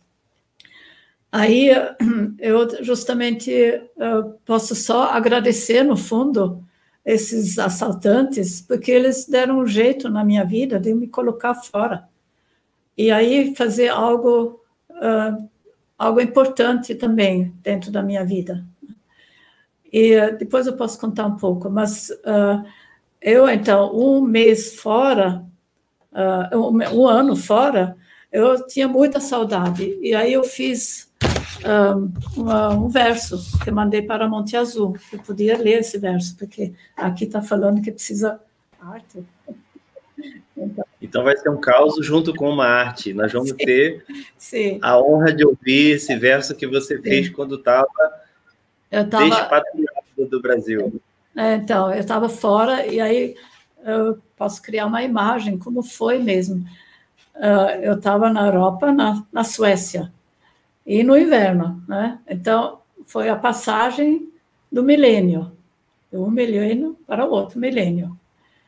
E aí, então, isso foi, foi feito uma, como se fosse uma, uma celebração né, dessa passagem do milênio lá na Suécia, no, no ar livre, na neve, que é frio lá nessa época, e, e no, uh, no céu, né? O céu, quando é frio, ele é bem limpo, e as estrelas brilham para caramba, né?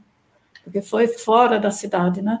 Então tinha aquela abóbada celestial com um monte de estrelas brilhando e nós, então várias pessoas que se reuniram aqui, antropósofos e não antropósofos de vários países também, se juntando e, e celebrando essa passagem do milênio.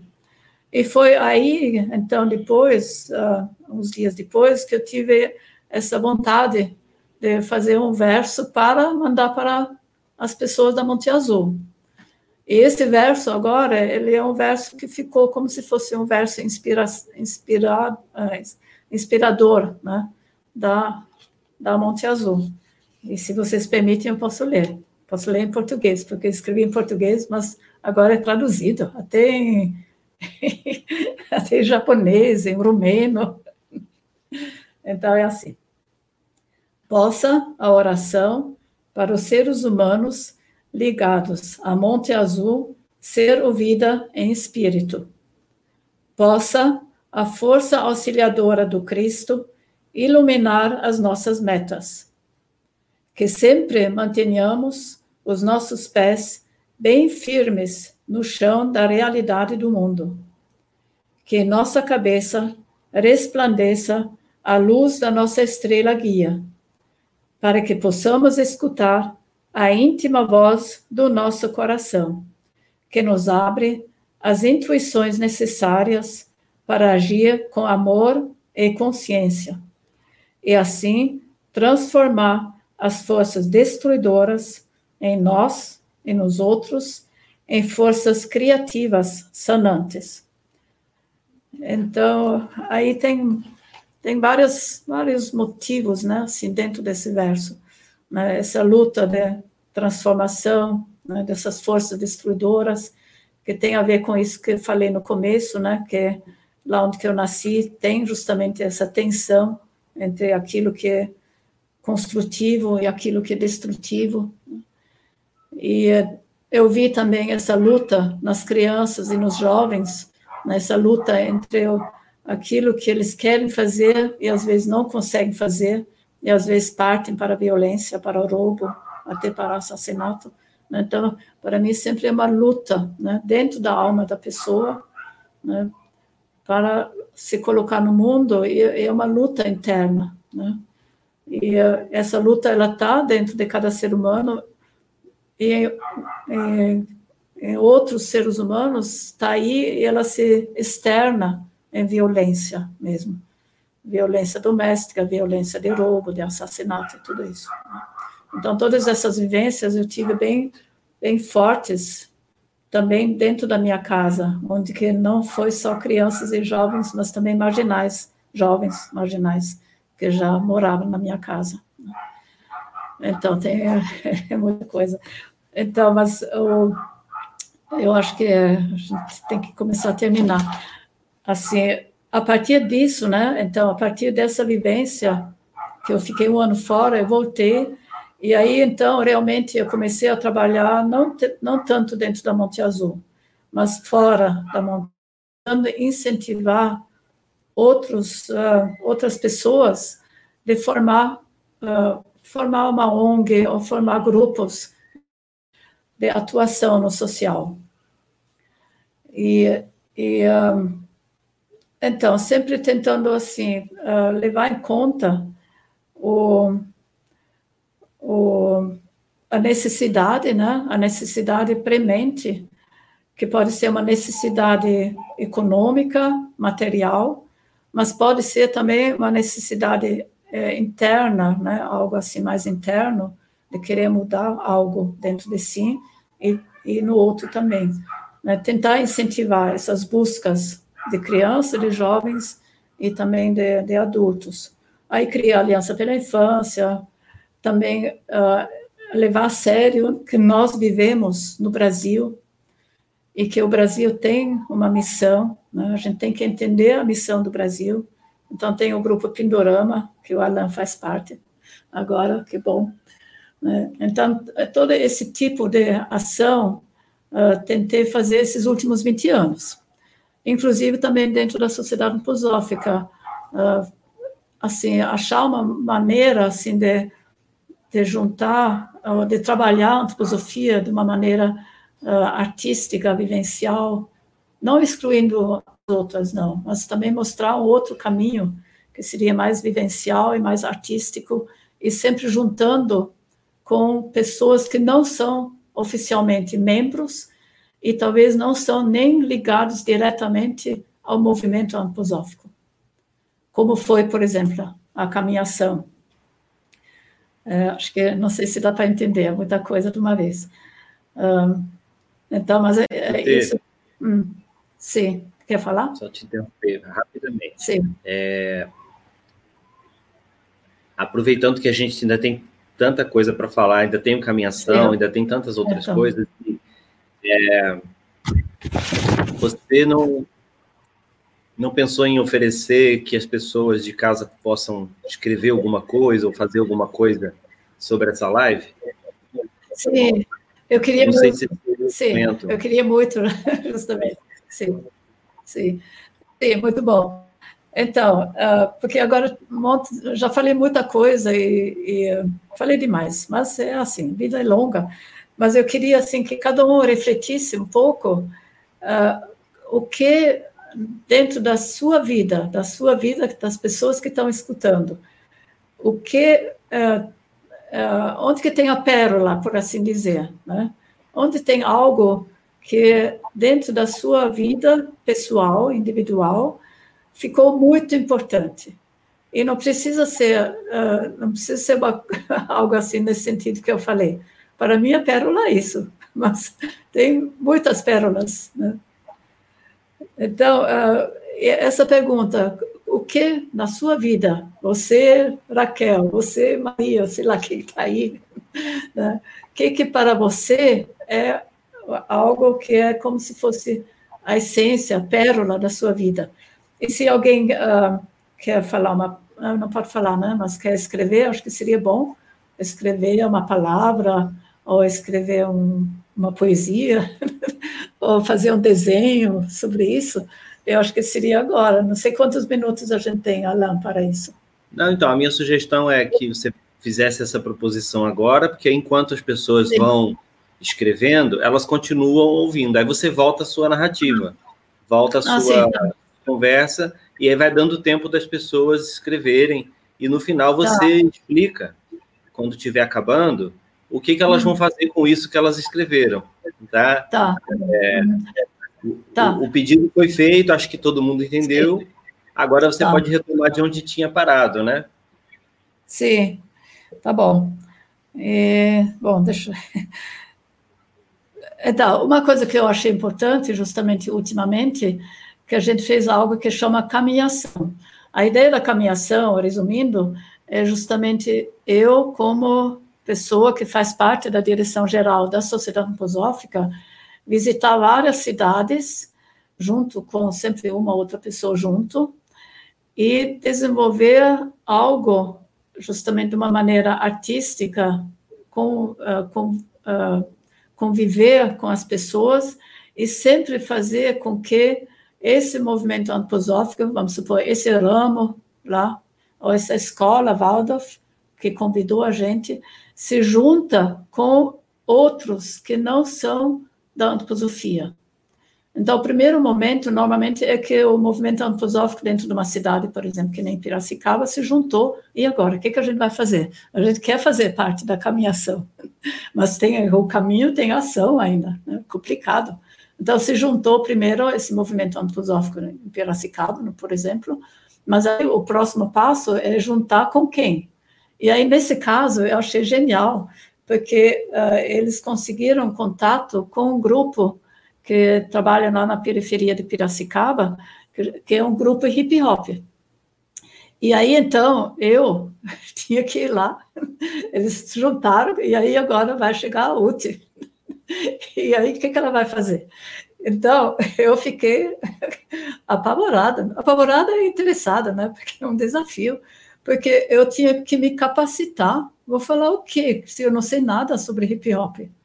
A única coisa que eu sabia do hip hop é que é hip hop que faz barulho danado.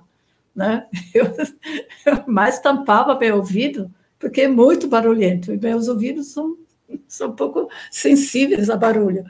Mas aí foi muito interessante, porque realmente eu li muita coisa na internet, um livro sobre hip hop. Aí eu, eu, foi, foi bom, porque eu consegui ampliar minha visão do mundo.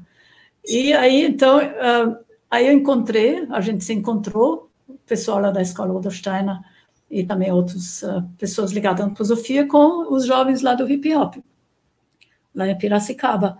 E foi bem legal, porque tanto que os, a gente conseguia fazer euritmia, como a gente também conseguia fazer hip hop, todo mundo junto. Né? Cada um tinha algo para oferecer. E se foi se juntando. E aí eu vi, eu acho que é algo bem importante. Uma que eu aprendi na teoria que no hip hop tem o tal de, de, quinto elemento. Isso eu achei bem interessante, porque do jeito que explicou lá na internet, o quinto elemento é o elemento que junta todos os outros elementos. É como se fosse a essência, né? A essência do ser humano, mais ou menos assim, resumindo.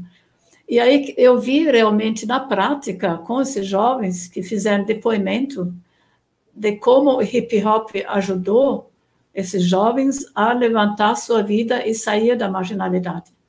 Então, eu vi na prática como uh, conseguiram achar um esteio interno a partir dessa, dessa metodologia, ou desse, dessa arte né, do hip hop. Então, coisas assim que eu tento mesmo fazer dentro da sociedade antroposófica, sempre criando pontes. Né? Como eu falei, meu pai criava pontes para atravessar rios. eu estou tentando criar pontes e costurar como minha mãe costurava roupa, eu estou tentando costurar aquilo que não é tão simples para se, uh, se encontrar, né? E se, se juntar, né? Para criar algo bonito, algo como se fosse uma, uma coxa de retalho, mas bonita, não só qualquer coisa, algo que junta isso uma meta comum. A meta comum é humano, né? O ser humano humano do ser humano. Isso é a meta comum de todos. Né? Então, esse tipo de coisa. Mas eu não estou só. Eu, eu, gosto de escrever, como já falei. Eu gosto muito uh, traduzir isso em forma de contos, né? tipo uma imagem, que então, em forma de contos. E também gosto de fazer tricô, sabe por quê? Aí eu estou falando isso para todo mundo que é velho. Uh, tricô faz bem para a cabeça. Então, se você movimenta a mão, isso aprendi na pedagogia Waldorf para criança do primeiro ano. Movimentar a mão é bom para a cabeça, para a matemática. O Steiner falou isso. Aí, acreditando nisso, vendo isso na prática da, da pedagogia, eu estou fazendo tricô para justamente colocar, a partir das mãos, colocar também a cabeça para não esclerosar. Eu recomendo isso para todo mundo. Tricô acho melhor do que crochê, mas crochê acho que deve ser bom também. Mas as duas mãos, né? Tudo que manual com as duas mãos é bem, bem importante. E aí, então, eu, eu gosto de cantar, como já falei, uh, na Folia de Reis. Agora mesmo a gente fez uma reuniãozinha, até presencial, com a distância e com a máscara, para começar de novo a, a incentivar a Folia de Reis que é, E aí acho que bem, uh, bem importante isso para os pedagogos Waldorf, porque a Folia de Reis, no fundo, é muito simples, os versos são simples, a música ela é simples, né? não tem complicação, mas quando a gente canta, ela vai no fundo do coração. Então, acho que ela conversa com aquilo que é a alma brasileira, a alma do povo brasileiro. Né? Nada contra outras músicas, eu gosto de cantar outras músicas também, não é isso não. Mas, assim, a gente deveria honrar também essas músicas da folia que vai, que pega, acho que junta o seu próprio eu com a identidade brasileira, com o eu do Brasil, né? Acho que tem algo ali. Eu percebo isso nas pessoas, né, quando canta. E, sim, e aí então eu gosto de dançar. Vocês daqui a pouco vão, vão ver eu dançando, porque assim eu sempre gostei de dançar forró, né? Mais forró, mas samba mais ou menos, não sei muito não, mas uh, e sempre já na favela também tinha essas festas grandes, lá na favela mesmo, né? até o sol raiar, como eles falavam, né? de dançar forozinho. E, e aí, dentro do Centro Cultural também tem, tem várias manifestações culturais, o forró, o samba e tudo isso. Mas, então, a gente fez uma festa, 40 anos da Monte Azul, que foi no ano passado, lá no meio da favela.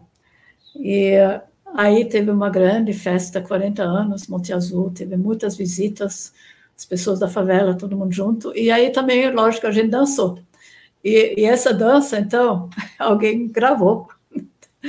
E aí eu falei, ó, acho que vou terminar minha fala assim, com essa dança. Mas se tiver ainda umas perguntas, acho que pode fazer agora, né? A gente tem aqui umas a gente tá. tem três perguntas, tá Eu vou te passar. É... Tá. Então vamos lá. A primeira pergunta é do Chico. Considerando que a senhora andou por vários países, que características são próprias do povo brasileiro? Tá. Uh, já falar agora? Eu, eu, assim, o que eu penso, né, que é o Brasil é, é uma pessoa, é um ser, né, um organismo vivo, cuja característica uh, essencial agora, né, essencial é, é a abertura para o desconhecido, o diferente. E também uma criatividade muito grande, né? uma flexibilidade no pensar, no sentir. E também eu acho um povo uh, que assim que faz, né, que consegue transformar uh, sofrimento em arte. Então nessa direção. Agora, lógico, tem o sósia, né, quer dizer o, a, a, a sombra, né, dessa dessa imagem. Como dentro de um ser humano você hoje mostrou praticamente tudo que é bom dentro de mim. Não mostrei meio sósia, não mostrei a sombra. São umas coisinhas assim, né? Então, mas cada ser humano tem uma sombra. E o organismo vivo, o Brasil, também tem uma sombra, que a gente pode chamar de sósia, né? ou duplo, sei lá. Uma sombra. E essa sombra, no momento, ela está bem, uh, bem, bem, bem aflorada, né? Muito uh, perceptível. Né? E tem, eu acho que ela tem a ver com vários fatos, mas um fato para mim é que não reconheceu desse povo brasileiro que está se formando. Ele está se formando, indígenas europeus, e agora também acaba tendo o lado oriental cada vez mais, começa a se misturar também. Então, reconhecer isso, uh, eu acho uh, essencial, senão vai tomar conta, né?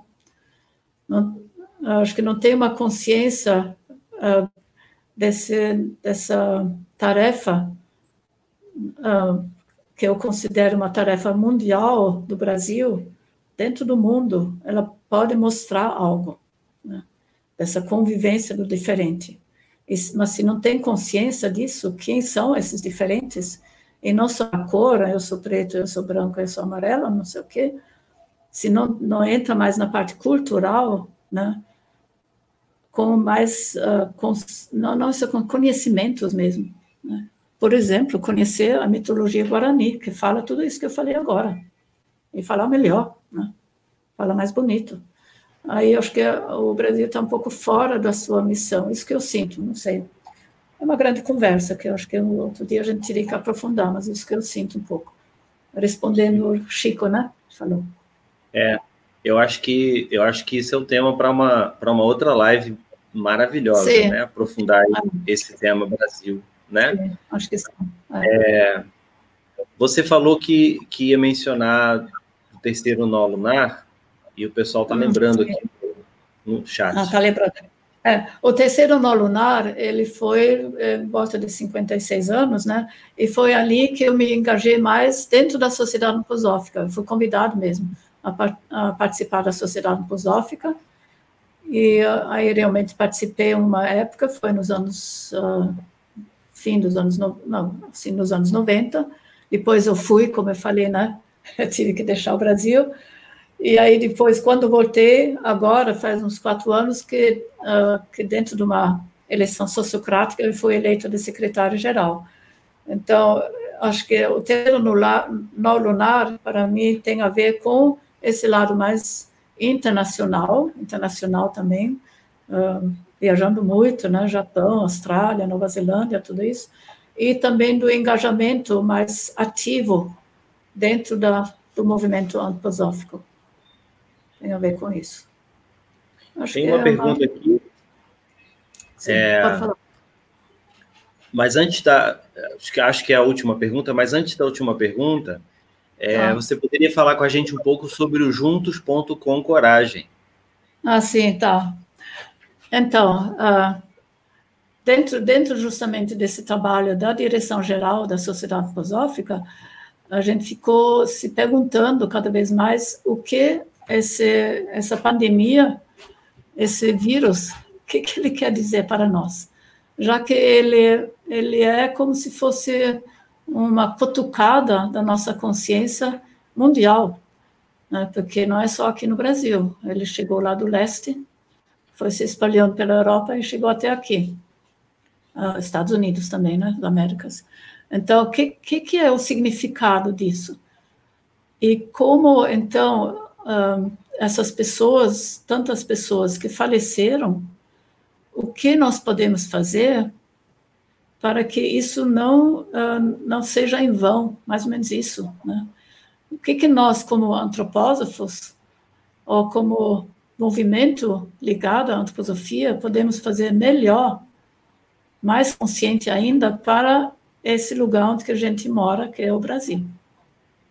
E com isso, então, a gente foi falando, foi imaginando. Então, agora, juntos.com esse primeiro passo é o primeiro passo. Esse primeiro passo seria criar como se fosse um cálice, uma força espiritual, não intelectual, mas a partir de arte, a partir de imagens, a partir de uma reflexão, justamente no dia, se puder fazer tudo isso presencial e se juntar no mesmo dia, seria o ideal, dia 27 de novembro às 19 horas. O ideal seria isso, presencial, cada um no seu lugar, formar pequenos grupinhos, onde, a partir de uma sugestão que a gente mandou, a partir da, da Sociedade Antroposófica, criar uma imagem do Brasil, uma imagem assim que, que tem uma metodologia, né? Tipo, como se fosse criar uma imagem do Brasil, dessas forças que se movimentam né, no Brasil. E depois, assim, a partir de, uma, de um verso do Rudolf Steiner, que fala da impotência nossa e fala também do egoísmo nosso e fala também do altruísmo nosso. A partir disso, criar uma arte, que pode ser uma poesia, pode ser um desenho, pode ser uma música, pode ser um gesto.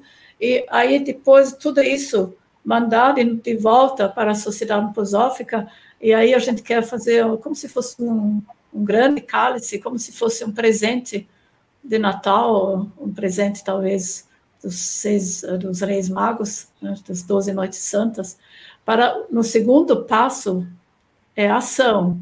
Como depois no ano que vem a gente refletir com mais profundidade e mais amor o que que o Brasil realmente precisa e como a gente pode trabalhar juntos, juntos.com, com coragem e confiança que cada ser e cada pessoa e cada movimento dentro do movimento antroposófico tem algo para contribuir. E vamos fazer isso juntos.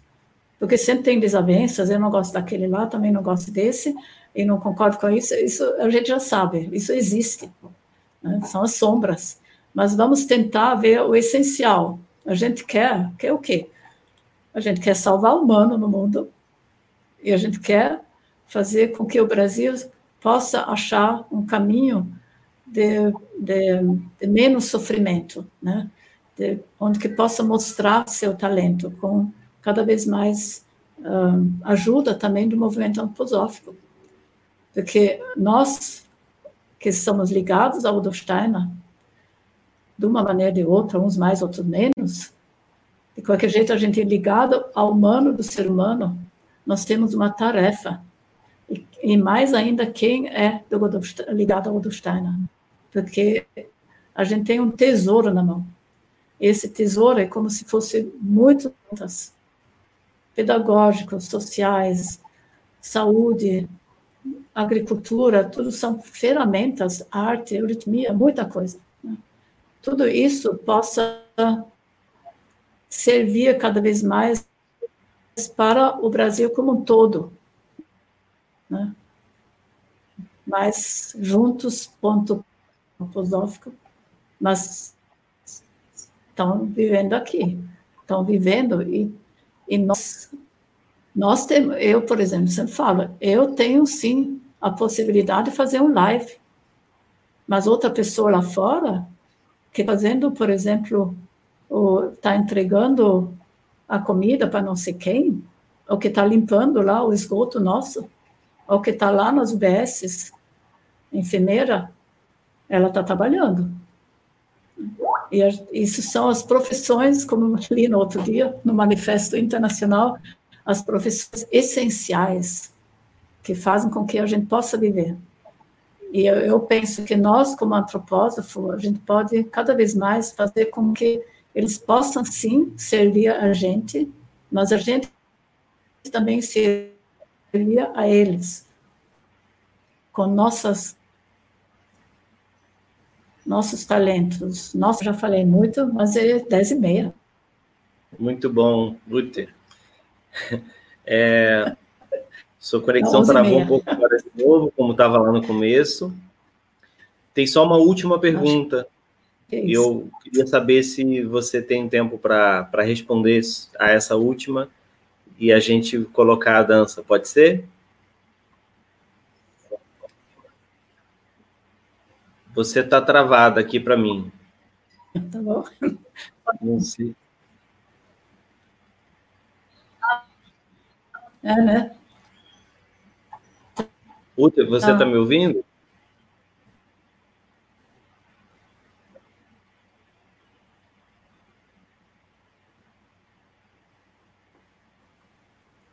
Eu estou.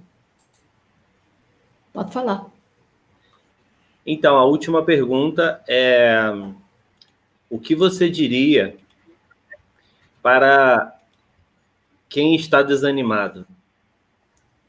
O que você diria para quem acha para quem acha que a vida hum. acaba aos 50 ou aos 60 hum. ou aos 70?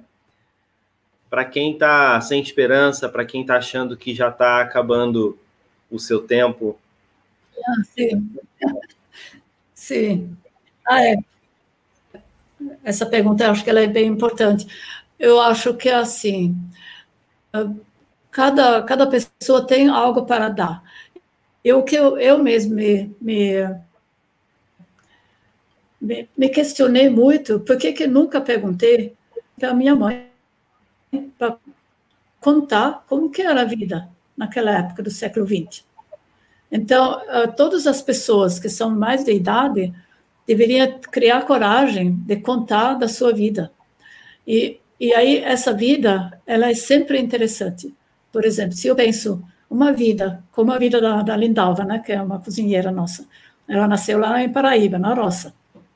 E ela, ela conta mesmo, ela conta bastante coisa, mas a gente tem que incentivar todo mundo que tem uma certa idade a contar para as pessoas como é a vida, por exemplo, na roça, como que era a vida uh, na, lá onde eles viveram. Né? Cada um, mesmo, mesmo uma pessoa que vive, por exemplo, uh, lá na, no interior, na fazenda, ou viveu dentro de uma comunidade japonesa, ou então nasceu na cidade, mas como que ela brincou, né? como que foi uma vida, visão preto-branco, sei lá, contar qualquer coisa da sua vida. Eu acho que isso valoriza e faz com que uh, as pessoas mais de idade se, se animam de novo. Elas têm um papel muito importante. Ou contar história, contar contos, os caos, os, as, uh, os, uh, sei lá, os contos, né? Que pode ser grim, mas não precisa ser grim, como eu escutei. Tudo isso dá uma vida para as crianças, no caso. E brincar. Né? Aqui tem, por exemplo, um menino que mora aqui, de uma família que trabalha na Monte Azul, o Uriel, ele já chegou duas vezes aqui. Vamos brincar? Eu falei, uhum. agora não dá, estou no Skype. então, a gente brinca. fazer. Ó, tem alguém que está me chamando. Nelson?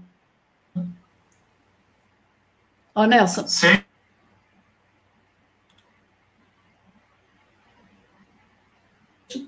Deixa acabar o Skype. Eu já vou. Dois minutos.